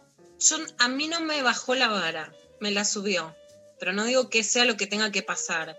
No Claro. podría pasar de una situación de encierro a una situación, no te digo con amor, pero no cuidadosa. No podría pasar a una situación trash, ¿no? No digo que tenga que ser una relación en donde haya un amor, una cosa idílica, ¿no? Pero no podría pasar a una situación en donde no sienta que hay cuidado en el medio de la escena. Alguna vez lo dijimos, ¿no? Al principio de la cuarentena este, había una cosa así como más, si querés, liviana o queremos garchar, no sé qué, y de repente empezó a ser queremos mimos. sí, queremos mimos, basta, banda. aparte es invierno, ¿viste? O sea, eh. María. Bueno, más de las respuestas que nos estuvieron mandando acá por Instagram, por ejemplo, eh, mientras haya disfrute, los dos están re bien. Mucho de los dos, los dos, de ahora los dos, porque la verdad, este contexto es un garrón. Eh, otro, por ejemplo, nos dice, nunca pude hacerlo sin amor. Bueno. Y están llegando un par de sus mensajes también. Te perdiste, la, te perdiste la posibilidad de probar otras cosas. O sea, punto, no, no, no, no lo planteo como en términos excluyentes, lo planteo en términos de diversidad. Nunca pudiste hacerlo sin amor, ok, o sea, te está fal- es como que no probaste, siguiendo el ejemplo de nuestro oyente anterior, un plato de la carta, pero todo bien, digo, no- na- nadie te obliga a probar todos. Los que tenemos como vocación pluralista, entonces, Dios mío. ¿Sabes cómo estoy preparando los guantes, no? el Dale, vocación pluralista. O sea, los que garchan sin mirar a quién. ¿Qué vocación No. pluralista? Mira cómo dice. Pero tal, ¿por qué? O sea, ¿qué dijo el oyente? Dijo, nunca lo hice sin amor. Entonces, yo lo que digo es, mi postura, yo ya te digo mi postura, Pécar, así Sí, que sí. prepara los guantes. Mi postura es, todas las formas, todas las formas tienen sus pros y sus contras frente a ese escenario y entendiendo la situación que vivimos cada uno en nuestra particularidad afectiva, tiendo a diversificar, o sea, a poder de algún modo pasar por todas esas opciones y es más, te diría, mirá hasta dónde llego. Y si todas esas opciones las puedo vivir con la misma persona, mejor. O sea, tampoco lo planteo en un escenario así de, de- estar con gente distinta. O sea, si yo con mi pareja puedo tener sexo con amor, sexo sin amor, o sea, ir como este, teniendo experiencias diversas, ¿no? Este, que de algún modo no, no, no, no hagan justamente, este, no normalicen un único modo del vínculo afectivo, sino que lo diversifiquen, para mí es la mejor opción. Por ahí es demasiado idealista lo que planteo. No sé si después se puede, pero me encanta. O sea, yo, yo me pienso desde ese lugar, o sea, te- pudiendo tener sexo con amor cuando los dos queremos y sexo sin amor cuando los dos queremos, ¿entendés? Pero no es que denosto a uno con respecto al otro, porque creo que cada uno hay que vivirlo en su particularidad. Obviamente el sexo con amor me parece que nos brinda una opción diferente de la del sexo sin amor, pero diferente. Me cuesta decir superior, más verdadera, más profunda, porque el ser humano, viste, caga y come, viste, o sea, somos todo, o sea, también hay una parte nuestra que le gusta un disfrute desde otro lugar, como decimos siempre en este programa, siempre que haya entre todos los participantes del evento este respeto, amorosidad y consentimiento. El sexo sin amor no es sexo sin amorosidad, o sea, porque también hay una idea de que el sexo sin amor es este, porno, ¿viste? Como que la, representación del sexo sin amor es del sexo descarte, uso el cuerpo del otro, esa cosa, ¿viste? Chota, muy machirula de, este, me da lo mismo, a quién se la meto, ¿viste? Me da lo mismo, puede ser, bueno, no, no hablamos de sexo sin amor, no es igual a eso, aunque muchas veces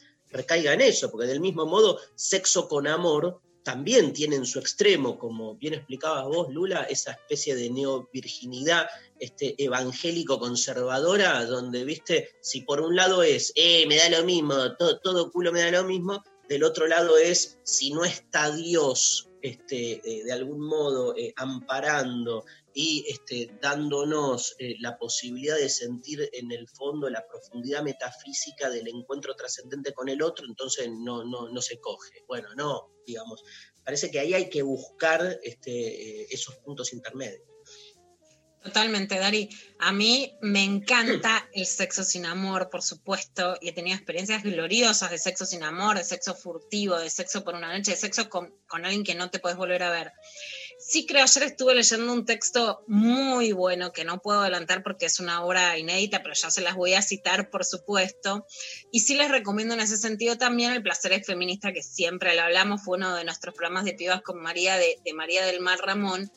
Pero creo cada vez más, a ver, si yo creo, si yo le deseo a una mujer que pueda experimentar, por lo que dice el oyente, noches de sexo sin amor, sí, si, si quiero que eso se vuelva un mandato como si no sabes eh, coger sin amor, te perdiste de algo, no. Pero lo que creo, y estoy leyendo mucho, es que las experiencias de abuso sexual o de, sentirte incómoda y, digamos, la experiencia sexual no van por caminos separados, ¿no? Que muchas veces es el miedo a lo que ya te han hecho, a lo que ya conoces, lo que te hace inhibirte de una sexualidad más desinhibida. Sí, y, y, creo que las experiencias, digamos, furtivas, fugaces en, o no amorosas de los últimos tiempos tienen tanto condimento, aunque no sean abusivas o violentas, de, de esos condimentos de mucha incomodidad y degradación, que bueno, que muchas mujeres se, se, corren de eso legítimamente, ¿no? Pero claro. justamente yo creo que hay que pensar juntos el abuso o el machismo con la sexualidad, pero ¿para qué? Para llegar a una sexualidad mejor, no para reprimir Total. la sexualidad. Pero te hago una pregunta y que lo mismo que te, que te decía antes, este, que me parece que le estamos encontrando un poco la, la cosa ahí, de, el quid, ¿no? Digo, lo abusivo Sí. siempre se nos presenta como más fácil de visualizarlo en esa sexualidad descartable. ¿no? Ahora, también y sobre todo es más abusivo cuando es en nombre del amor, esos matrimonios perennes ah. donde, digamos, uno de los dos ya no quiere saber nada y el otro en nombre del mandato del amor termina generando las peores de las crueldades. Lo que digo es, en, en ambos lugares, no es que este, el amor digamos, te, te, te garantiza, digamos, la, la, el no abuso. Cero. No, o sea, completamente. Bueno, Dari, hubo una escena hermosa que compartimos, sabes que, bueno, tuvimos ese viaje tan precioso a Montevideo donde hicimos desconstruir el amor. Y la frase, esta noche no querido, me duele la cabeza, era una frase que está significada porque las mujeres no querían, o como también hablamos con Luciano Lutero, la supuesta frigidez femenina, ¿no? Como problema, gran problema masivo, era que los varones tenían, eh, digamos, tenían mal sexo, cogían mal, pero cogían mal porque no les importaba la sexualidad femenina, ¿no? Eran como un cuerpo pesado que se caía sobre el cuerpo de las mujeres sin importar lo que las mujeres sentían, ¿no? En, en el libro me vienen escenas a la cabeza, ¿no? Pero en un libro donde me parece que se, yo lo sentí muy bien contado eso es en el de Gabriela Cabezón Cámara, la China Iron, sí. donde cuenta, la, digamos, donde la violación de, de, Martín Fierro hacia ella, que además es una niña muy chica, pero que va más, va más allá de la, de la violencia, ¿no? Es esa idea de un cuerpo pesado que cae sobre vos y por supuesto, frente a ese escenario es no quiero. No, eso, eso por supuesto. Una, una de las espectadoras claro, cuando, cuando, salimos, Dari, lo que nos claro. decía es, antes nos dolía la cabeza porque no queríamos tener sexo, una vez que, que, el, que las mujeres, y, y, de, y, de, muchas maneras, incluso fue una escena para mí muy hermosa porque eh, era una persona con con, ¿no? con alguna eh, discapacidad, o sea, con toda la diversidad del mundo, nos apropiamos de nuestra sexualidad eh, y lo que justamente entendemos es que nos deja de doler la cabeza porque es algo que nos hace bien, que nos alivia, que nos, que nos da gratificación, acuerdo, es un recreo acuerdo. y ahí los varones se ponen esquivos, ¿no? Total, me acuerdo cómo nos miramos en ese momento, total. Fue hermoso, sí. fue uno de los fue mejores hermosa. recuerdos. No, me, eh, dos cosas quiero agregar. Por un lado, este, también es cierto que el sexo sin amor está siempre como a centímetros de una cuestión, déjame que te diga, físico-orgánica, ¿no? Donde de repente, digamos, uno puede de algún modo tener sexo sin disfrutarlo en la medida en que asociamos la práctica sexual a una práctica corporal. ¿No? Que es tremendo, porque, digamos, que ahí tiene que ver desde este, situaciones abusivas hasta situaciones mecánicas, pero, digamos, uno cuando se imagina el, el- acto sexual entre los cuerpos, digamos, este, más allá del placer, digamos, uno puede representarse el acto, no así con el amor, o sea, el amor no tiene, digo, o hay amor o no hay amor, ¿viste? O podés estar dudando, pero al ser el amor una construcción, si querés, más metafísica en un punto, no tiene esa cercanía como sí la tiene la práctica sexual con la cosa orgánica. Eso por un lado. Y por otro lado, a favor absolutamente tuyo ahora, increíblemente. Este, yo no creo que sea superior, eh, obviamente, el sexo con amor al sexo sin amor, pero, pero, yo podría vivir todo el resto de mi vida teniendo Mm. sexo con amor, pero no podría vivir el resto de mi vida solo teniendo sexo sin amor. O sea, o sea eh, entiendo que los dos son necesarios, pero si tuviese que quedarme con uno solo y me pudiera quedar solo con el sexo sin amor, me faltaría algo. En cambio, el sexo con amor me bastaría más. No es que no me faltaría algo, porque por ahí me faltaría algo, pero sí a mí personalmente me resulta como más, este, no sé, planificante, ¿viste? Eso por ahí lo coloca en, en- en un lugar superior, que es todo lo contrario de lo que dije hace tres minutos. Uf, Yo ¿cuánta también puedo data? panquequear, ¿eh? María, ¿hay mensajes? Hay mensajes. Hay audios, ¿no? A ver, pa- pasame un audio, pero no de un minuto y medio. O sea, hace una selección, No, Gonzalo. dale, pero vos le habilitás a la gente de hacer un montón. En, o sea, Un lo minuto dije, un minuto, no un minuto y medio. La diferencia Eh, es un Una democracia griega, acá todo, volvimos al de 2002, escuchar. No asamblea para todo, volvimos al 2002. Eh, coincido con el mensaje del oyente que acabo de escuchar. No tiene por qué haber sexo con amor o sin amor. Bueno, estos oyentes que eh, a- No, agarran bueno. todos los, los conceptos que ustedes tiran para usarlos contra ustedes. Y, Pero aparte 20 segundos, así ni se ente- no, no tiene que haber listo. que Nada, que digan algo más. te está diciendo salir al binario. Sí, sí. Chicos, yo también tengo una amiga que siempre lo hizo enamorada. Lo que pasa es que ella se enamora en 15 minutos. Eso es lo que me dijo. Bueno, no voy a decir quién soy, pero mi amiga se llama Pau. No entendí. Sí, yo sí. Luciana sí. Porque, porque es algo muy femenino que yo creo que tiene que ver con los mandatos. Las mujeres lo hacen enamoradas porque se enamoran en 15 minutos. Yo creo que sí, porque, porque creo que muchas veces encubrimos calentura con enamoramiento. O sea, en realidad tenemos deseo sexual y lo que nos pasa es tan fuerte que nos parece que estamos enamoradas porque el mandato romántico es más fuerte. O la sensación que, que tenemos con la huella sexual, que es más difícil de conseguir de una manera que, que se deshabilite, eh, todavía es más fuerte. Entonces, en realidad nos parece que estamos re enamoradas y en realidad es que la pasamos re bien y estamos calientes. Ay, sí, Luciana Pecker, Dios. Voy a, eh, a ver, eh, decir mi opinión, porque no sé. Por favor, ahora que, que está bueno. Eso, que te- el programa de pibas, un minuto de programa de pibas. Un minuto de pibas eh, en el programa. Eh, aprovechando los huecos para tomar el poder. pasó? Se ¿Qué llama esto. ¡No! No, Quiere hablar sola, quiere hablar sola, déjala que se inhibe. Para, Me voy, me voy. no. Dale un minuto sola, la dejas sola, habla la nena, que vos la inhibís al lado. Y No, después no, volvés. no, un no, minuto. no me inhibe nadie. Bueno, ya no sé qué hacer, está descontrolado esto. Que no, ahora pero ya termine, Mari, ahora seguime la corriente. Dale. Bueno, Pero decilo, bueno, Mari. no. Yo quiero decir un par de cosas. La gente no ve, pero eh, se corrió. Dale, se dale. corrió. no se puede así.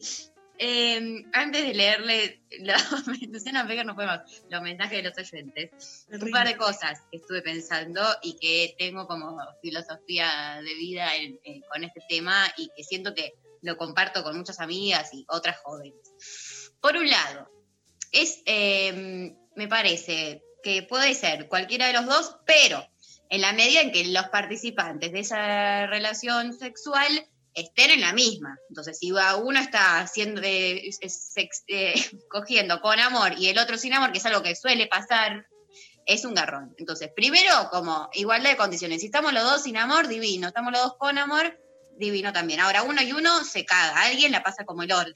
En general, bueno, soy yo, ¿no? Pero más allá de eso.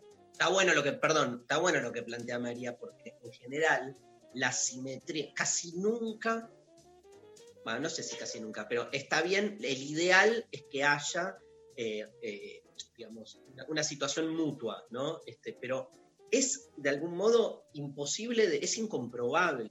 Bueno, bueno, pero lo sentís. Ahora voy a la, a la otra, a la otra parte, que es que yo vengo con- eh, hablando con- en estos últimos años con mis amigas, que hay algo que a mí me gustaría poder hacer, que es como de la misma manera que eh, los varones nos cosifican, ¿no? Y nos, en general, no digo que todos los varones con los que cogemos eh, nos están cosificando y nos odian y todo, ¿no? Lo del patriarcado, bla. Pero sí que hay una tendencia, o quizás mm, en mi juventud yo vi esto y experimenté esto de terminar esto, como hablaba recién la oyente, no sé qué, de que las pibas somos las que nos enganchamos y los chabones son los que nos cosifican, vienen, nos cogen y se van y nosotras quedamos como unas boludas teniendo que eh, fumarnos eh, esa situación. Entonces, por un lado, como que siempre en mi imaginario es, me encantaría poder cosificar, viste, como, es un error lo que voy a decir, pero como ponerme en ese lugar tan varonil de eh, poder, igual que ellos me cosifican a mí, yo cosificarlos a ellos, entonces en la medida que los dos nos estamos cosificando,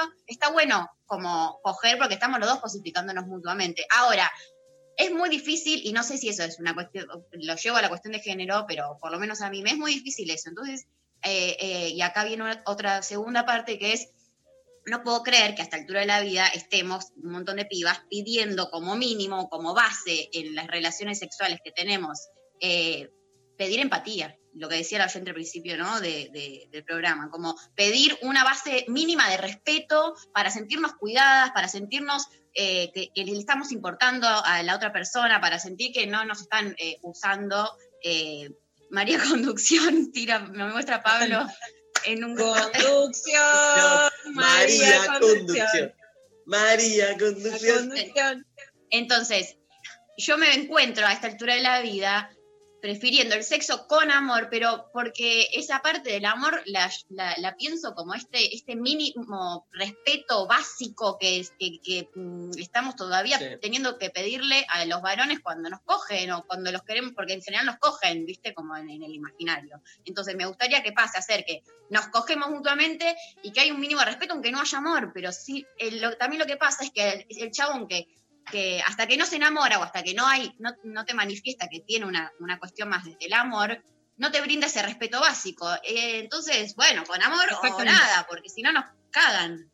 Ahí es donde yo creo que se cruza esta crueldad, que puede ser no un abuso, no violencia, pero esta cosa despectiva y desechante con las mujeres, con la sexualidad, porque pensar que nos gusta más el sexo con amor es una sexualidad menos elaborada. Hubo muchas teorías y digo, Catherine Ballet es parte como de sexualizar, la, de, de ejercer una sexualidad más parecida a la, de los, a la masculina en relación a poder tener muchas relaciones sexuales y, y imitar, digamos, la masculinidad. Yo creo que ese no es un buen camino, pero que no tiene que ver con tener una sexualidad más naif. Sí creo que esta crueldad masculina, aunque no sea abusiva, es la que nos, nos obstaculiza tener eh, relaciones sexuales que no sean con amor y que en realidad lleven a, a expe- a experimentaciones sexuales mucho más fuertes, ¿no? Que entonces sí tienen que ver con un control de la feminidad. En, en medio de una situación de liberación sexual tan fuerte, de redes, de todo, las mujeres hoy, las disidencias sexuales, podríamos tener experiencias sexuales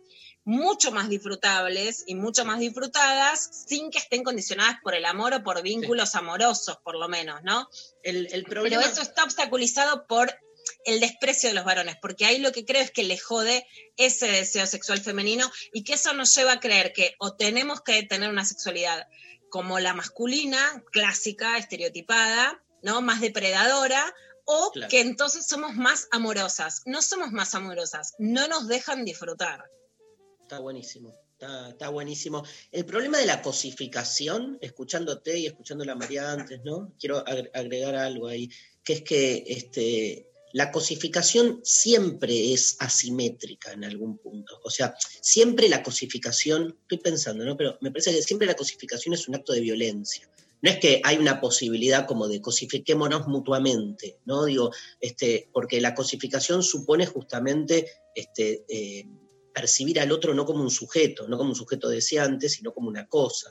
Este, lo que sí se logra, se lograría ahí, que es un poco lo que estamos diciendo, es, digamos, que justamente si pudiésemos descosificar al otro, lo que podríamos generar con el otro es un encuentro donde a los dos nos está interesando lo mismo, que es el disfrute y el placer, y por ahí en un vínculo sexual más desamorado, estar ahí juntos disfrutando de ese momento. Por eso, aunque parezca raro lo que voy a decir, un lugar subversivo en ese sentido y que nos coloca en, la posibilidad por lo menos de pensarlo, más allá después de que uno se anime o no a esa práctica, es la práctica orgiástica, ¿no? Porque en la orgía lo que hay es disfrute por disfrute, hay una disolución absoluta del sujeto. ¿sí? Eh, ojo, eh, no, estoy, no estoy negando todo lo negativo que eso tiene, ¿eh? después podemos sí, dedicarle un programa entero, pero en principio no hay ningún tipo de otra realidad ni misteriosa, ni un encantamiento previsto, ni estás como pensando si el otro me ama o no me ama, si me está usando o no me está usando, nada, estás ahí en el medio de codos, rodillas y lenguas, ¿viste? Es como otro tipo de realidad que está bueno como mínimo pensarla, no es joda que venimos de una cultura griega en la que nació un cristianismo hiperconservador, pero también hablamos de los cultos dionisíacos y el mundo, digamos, de las eh, orgías sexuales, que también de algún modo este, representaban otra faceta. Y por algo, por algo, esa faceta se reprimió, ¿eh? Por algo hay, o sea, la, la orgía no es una realidad este, justamente contemporánea, es una práctica que estuvo antes de la instalación del matrimonio cristiano. No nos olvidemos de eso. Digo, este, en, un mundo, obviamente, donde todo estaba pata para arriba, este, eh, que es el mundo griego, donde eh, era otra, para, incluso la heterosexualidad tenía otro tipo de, realidad, este, y también digo, un mundo de esclavos, un mundo donde la mujer no tenía este, para nada entidad en, en términos ontológicos, pero eh, muy interesante, ¿no? Cuando uno empieza a ver este, empieza, ¿cómo se dice? A, eh, sacar eh, el hilo, ¿viste? Empieza a tirar del hilo y de repente es como que habilitas mil millones de cosas, este, que bueno, eso es pensar y pensar intempestivamente. Escúchame, se nos fue a la mierda el horario, el programa, todo. Este, hacemos una cancioncita y nos metemos con el Enredades. María Conducción, me parece que tenemos fórmula para el 2023, ¿no, Pecker? Por supuesto, ya sabes, voto sí. Ma- María Stanriver y Ofelia Fernández. La, la Ah, fórmula. ¡Qué presión! No estoy, no, no, no, a la altura de Ofelia es imposible estar. ¿Cómo la ves, Vamos a hablar Votamos. otro día del síndrome de la impostora. Nada de qué presión, como le dije alguna vez, Ofelia. Subite al pony, a la yegua, al unicornio, para adelante las pibas. Me encanta. Vamos con virus. Pablito. Vamos, imágenes paganas, ya que hablamos del paganismo orgiástico, a full virus.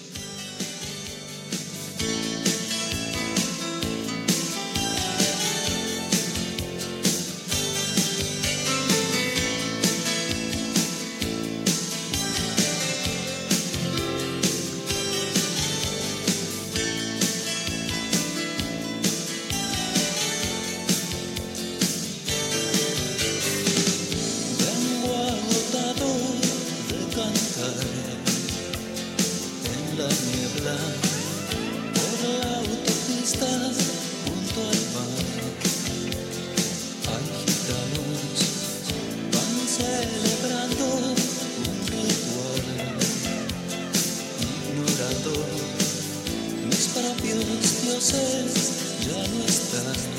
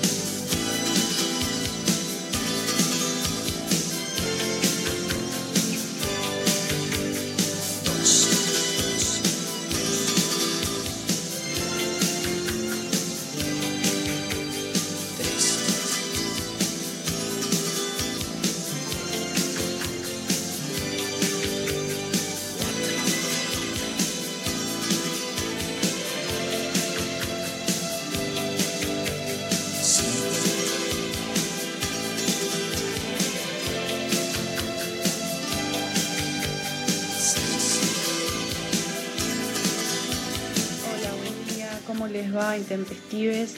Soy Cata, les hablo desde La Plata. Con respecto a la consigna de hoy sobre la constru- desconstrucción eh, del amor, eh, banco el sexo sin amor en la medida que el amor pueda darse de manera consensuada entre ambas partes. Este, y, también que, que pueda darse también desde este lugar, digamos, desarticulando, irrumpiendo eh, en términos cuidadosos, ¿no? Sin ser abusivo, eh, eh, sin, que- se presente el amor como abusivo. y que sea justamente, vuelvo a repetir, consensuado mutuamente y, respetado, digamos, nada, sentirnos cómodos y seguros el une y el otro, ¿se entiende? Digamos, no forjar un- nada, ni, ni, ni, ni, coger ni garchar por, por, para, digamos, complacer a la otra persona. Me parece que eh, banco el sexo, vuelvo a repetir, sin amor, pero en la medida que, que, que- que sea un disfrute para ambas partes. Che, Pablo, ¿no hay audios que salieron a respaldar eh, los dichos de María? Y el de recién iba un poco en línea. No, pero que digan. Acá hay mucho María Conducción, ¿eh? Están- Por escrito, por escrito y están llegando muchos mensajitos, María Conducción. Una me tira, María Cosifica que está buenísimo. María, María, a ver, cánticos para María, políticos para María Conducción. María, María, tenés la panza fría. Pero tienen que tener un contenido político. Tiene un contenido político. Todo es político. A ver, ¿Qué estás Para. pensando? ¿Con María, María? María, María, acá tenés las pibas para la cosificación.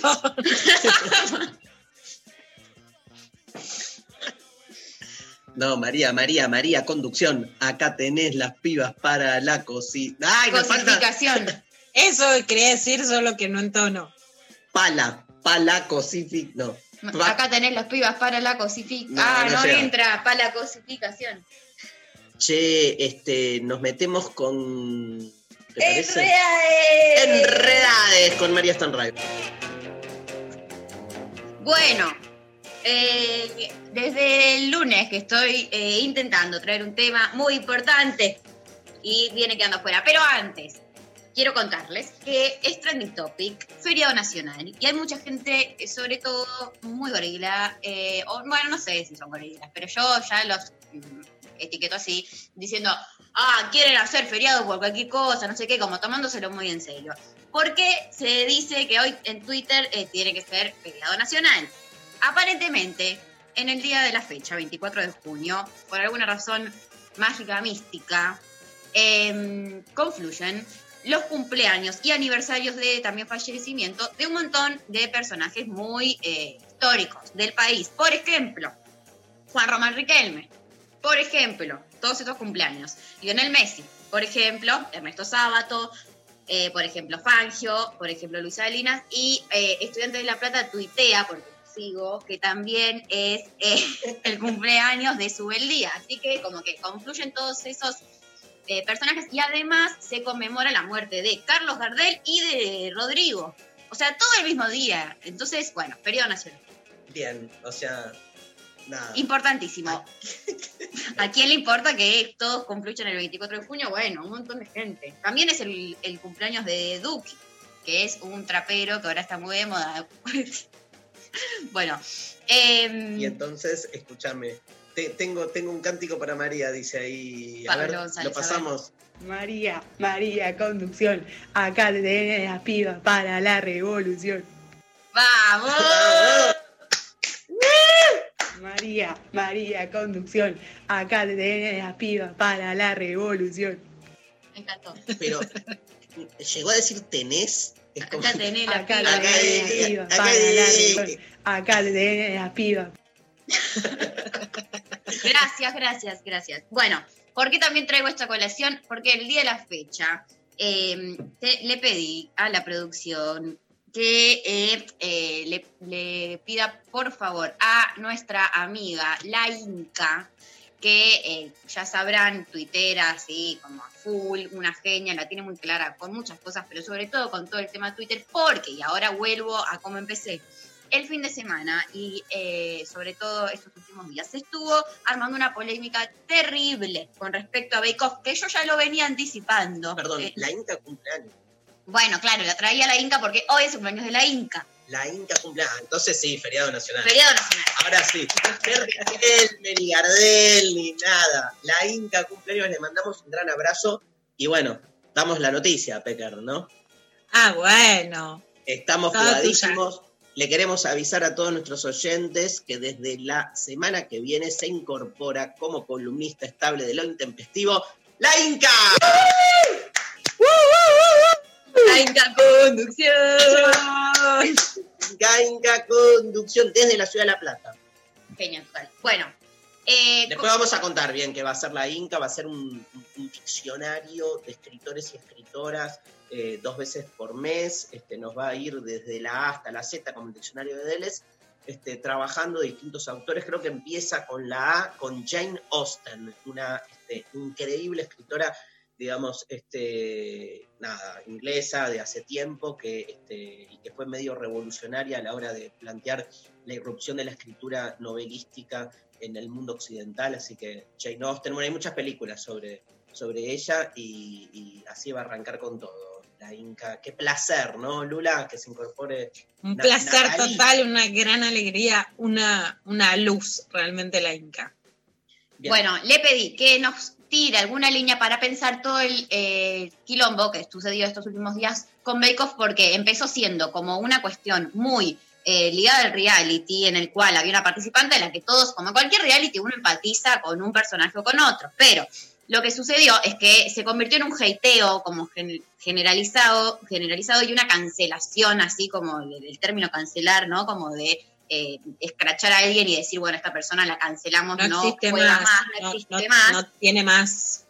Claro, pero esto escaló muchísimo como eh, escalan las cosas en Twitter y pasó de ser algo que, bueno, podíamos en Twitter un par los que veíamos el programa a que se empiecen a, eh, a- a llevar más al extremo con la violencia de Twitter y además a que casualidad o no, después de que Jorge Danata apunta a el programa y dice que son tro- todos trolls K, que estamos ahí bancando Bake eh, aparecen un montón de investigaciones sobre esta participante a la que todos hateaban, pero desde un lugar no tan tremendo, sino que después se, se violentizó, violentizó, no sé si existe, bueno, mucho más, en el que empiezan a, a- violento, en el que empiezan a aparecer eh, causas como ya judiciales de la participante, se va todo al carajo, se empieza a hacer un ciberbullying generalizado hacia la piba, entonces eh, le pedí a la Inca, que yo le había visto tuitear al respecto, que nos, nos tire a ver por dónde pensar esta situación. La escuchamos. Hola a todos. Bueno, sí, la, el bullying a la participante del programa Bake Off es algo que, que es propio de la red, pero de todas maneras me sorprendió porque realmente, bueno, es un programa y hay cierto supuestamente pacto de ficcionalidad que se debe observar y ver cómo de repente todo escaló y se hizo una cosa bastante densa, me sorprendió y bueno, es algo que, me preocupa y que lo tengo, digamos, ahí como, como en la mira. Recomiendo para esto un video de una filósofa, youtuber eh, norteamericana que se llama Natalie Wynn, ContraPoints, que hizo un video justamente sobre la cultura de la cancelación, que está muy bueno y es un poco más profundo porque toca los temas sobre la cancelación más vinculados con otros por ahí problemas más densos que esto que es un programa de televisión, pero está bueno porque explica algunos de los mecanismos propios de las redes que tienen que ver con estas escaladas y con estas, eh, estos fenómenos, si se quiere, de, de muchas personas que, mm, amparadas en la virtualidad, de repente pasan a otro nivel un poco mal hecho, complicado. Así que les recomiendo eso para, para poder seguir pensando este, esta cuestión.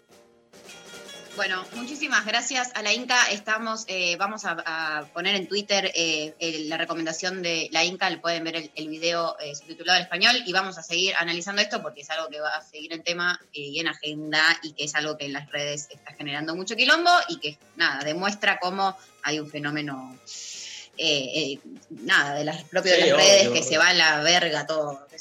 es, la verdad que la estamos, lo estamos pensando, ¿no? También es cierto, como que, o sea, siempre hubo eh, ese tipo así como de, ataques colectivos que se la agarran con alguien, pero en las redes, digamos, me parece que suscitan otro tipo de, digamos, de- manifestación, que esto es lo que de algún modo vemos, porque al mismo tiempo, digamos, es virtual, con lo cual pone en jaque hasta qué punto esto es real o no, ¿no? Digamos, o sea, es real, no es que no lo sea, pero me parece que se abren otras aristas. Bueno, se nos fue el programa.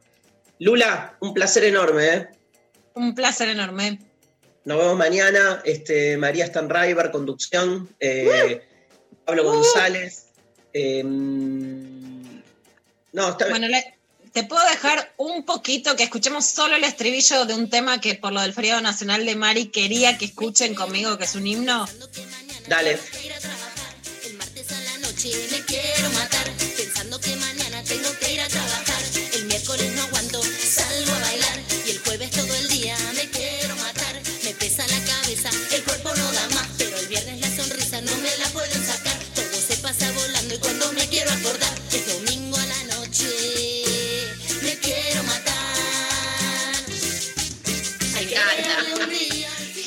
Se llama Feriado Nacional es de las cumbia queers, es para vos, Dari. Y lo que pide es que sea feriado nacional y que el fin de semana se alargue, por favor, las cumbia queers muy ídolas. Hermoso. Qué lindo. Gracias. Y nos vamos con esta canción, Pablo. Nos vamos con esta canción. Ulises Mendoza, pero hoy Lali Rombolá, Sofi Cornell, Pablo González en este, el staff de producción. Esto fue lo intempestivo. Nos vemos mañana. Me quiero matar, pensando que mañana tengo que ir a trabajar. El martes a la noche me quiero matar, pensando que mañana tengo que ir a trabajar. El miércoles no aguanto, salgo a bailar. Y el jueves todo el día me quiero matar. Me pesa la cabeza, el cuerpo no da más. Pero el viernes la sonrisa no me la pueden sacar pasa volando y cuando me quiero acordar es domingo a la noche. Me quiero matar. Hay que agregarle un día al fin de semana porque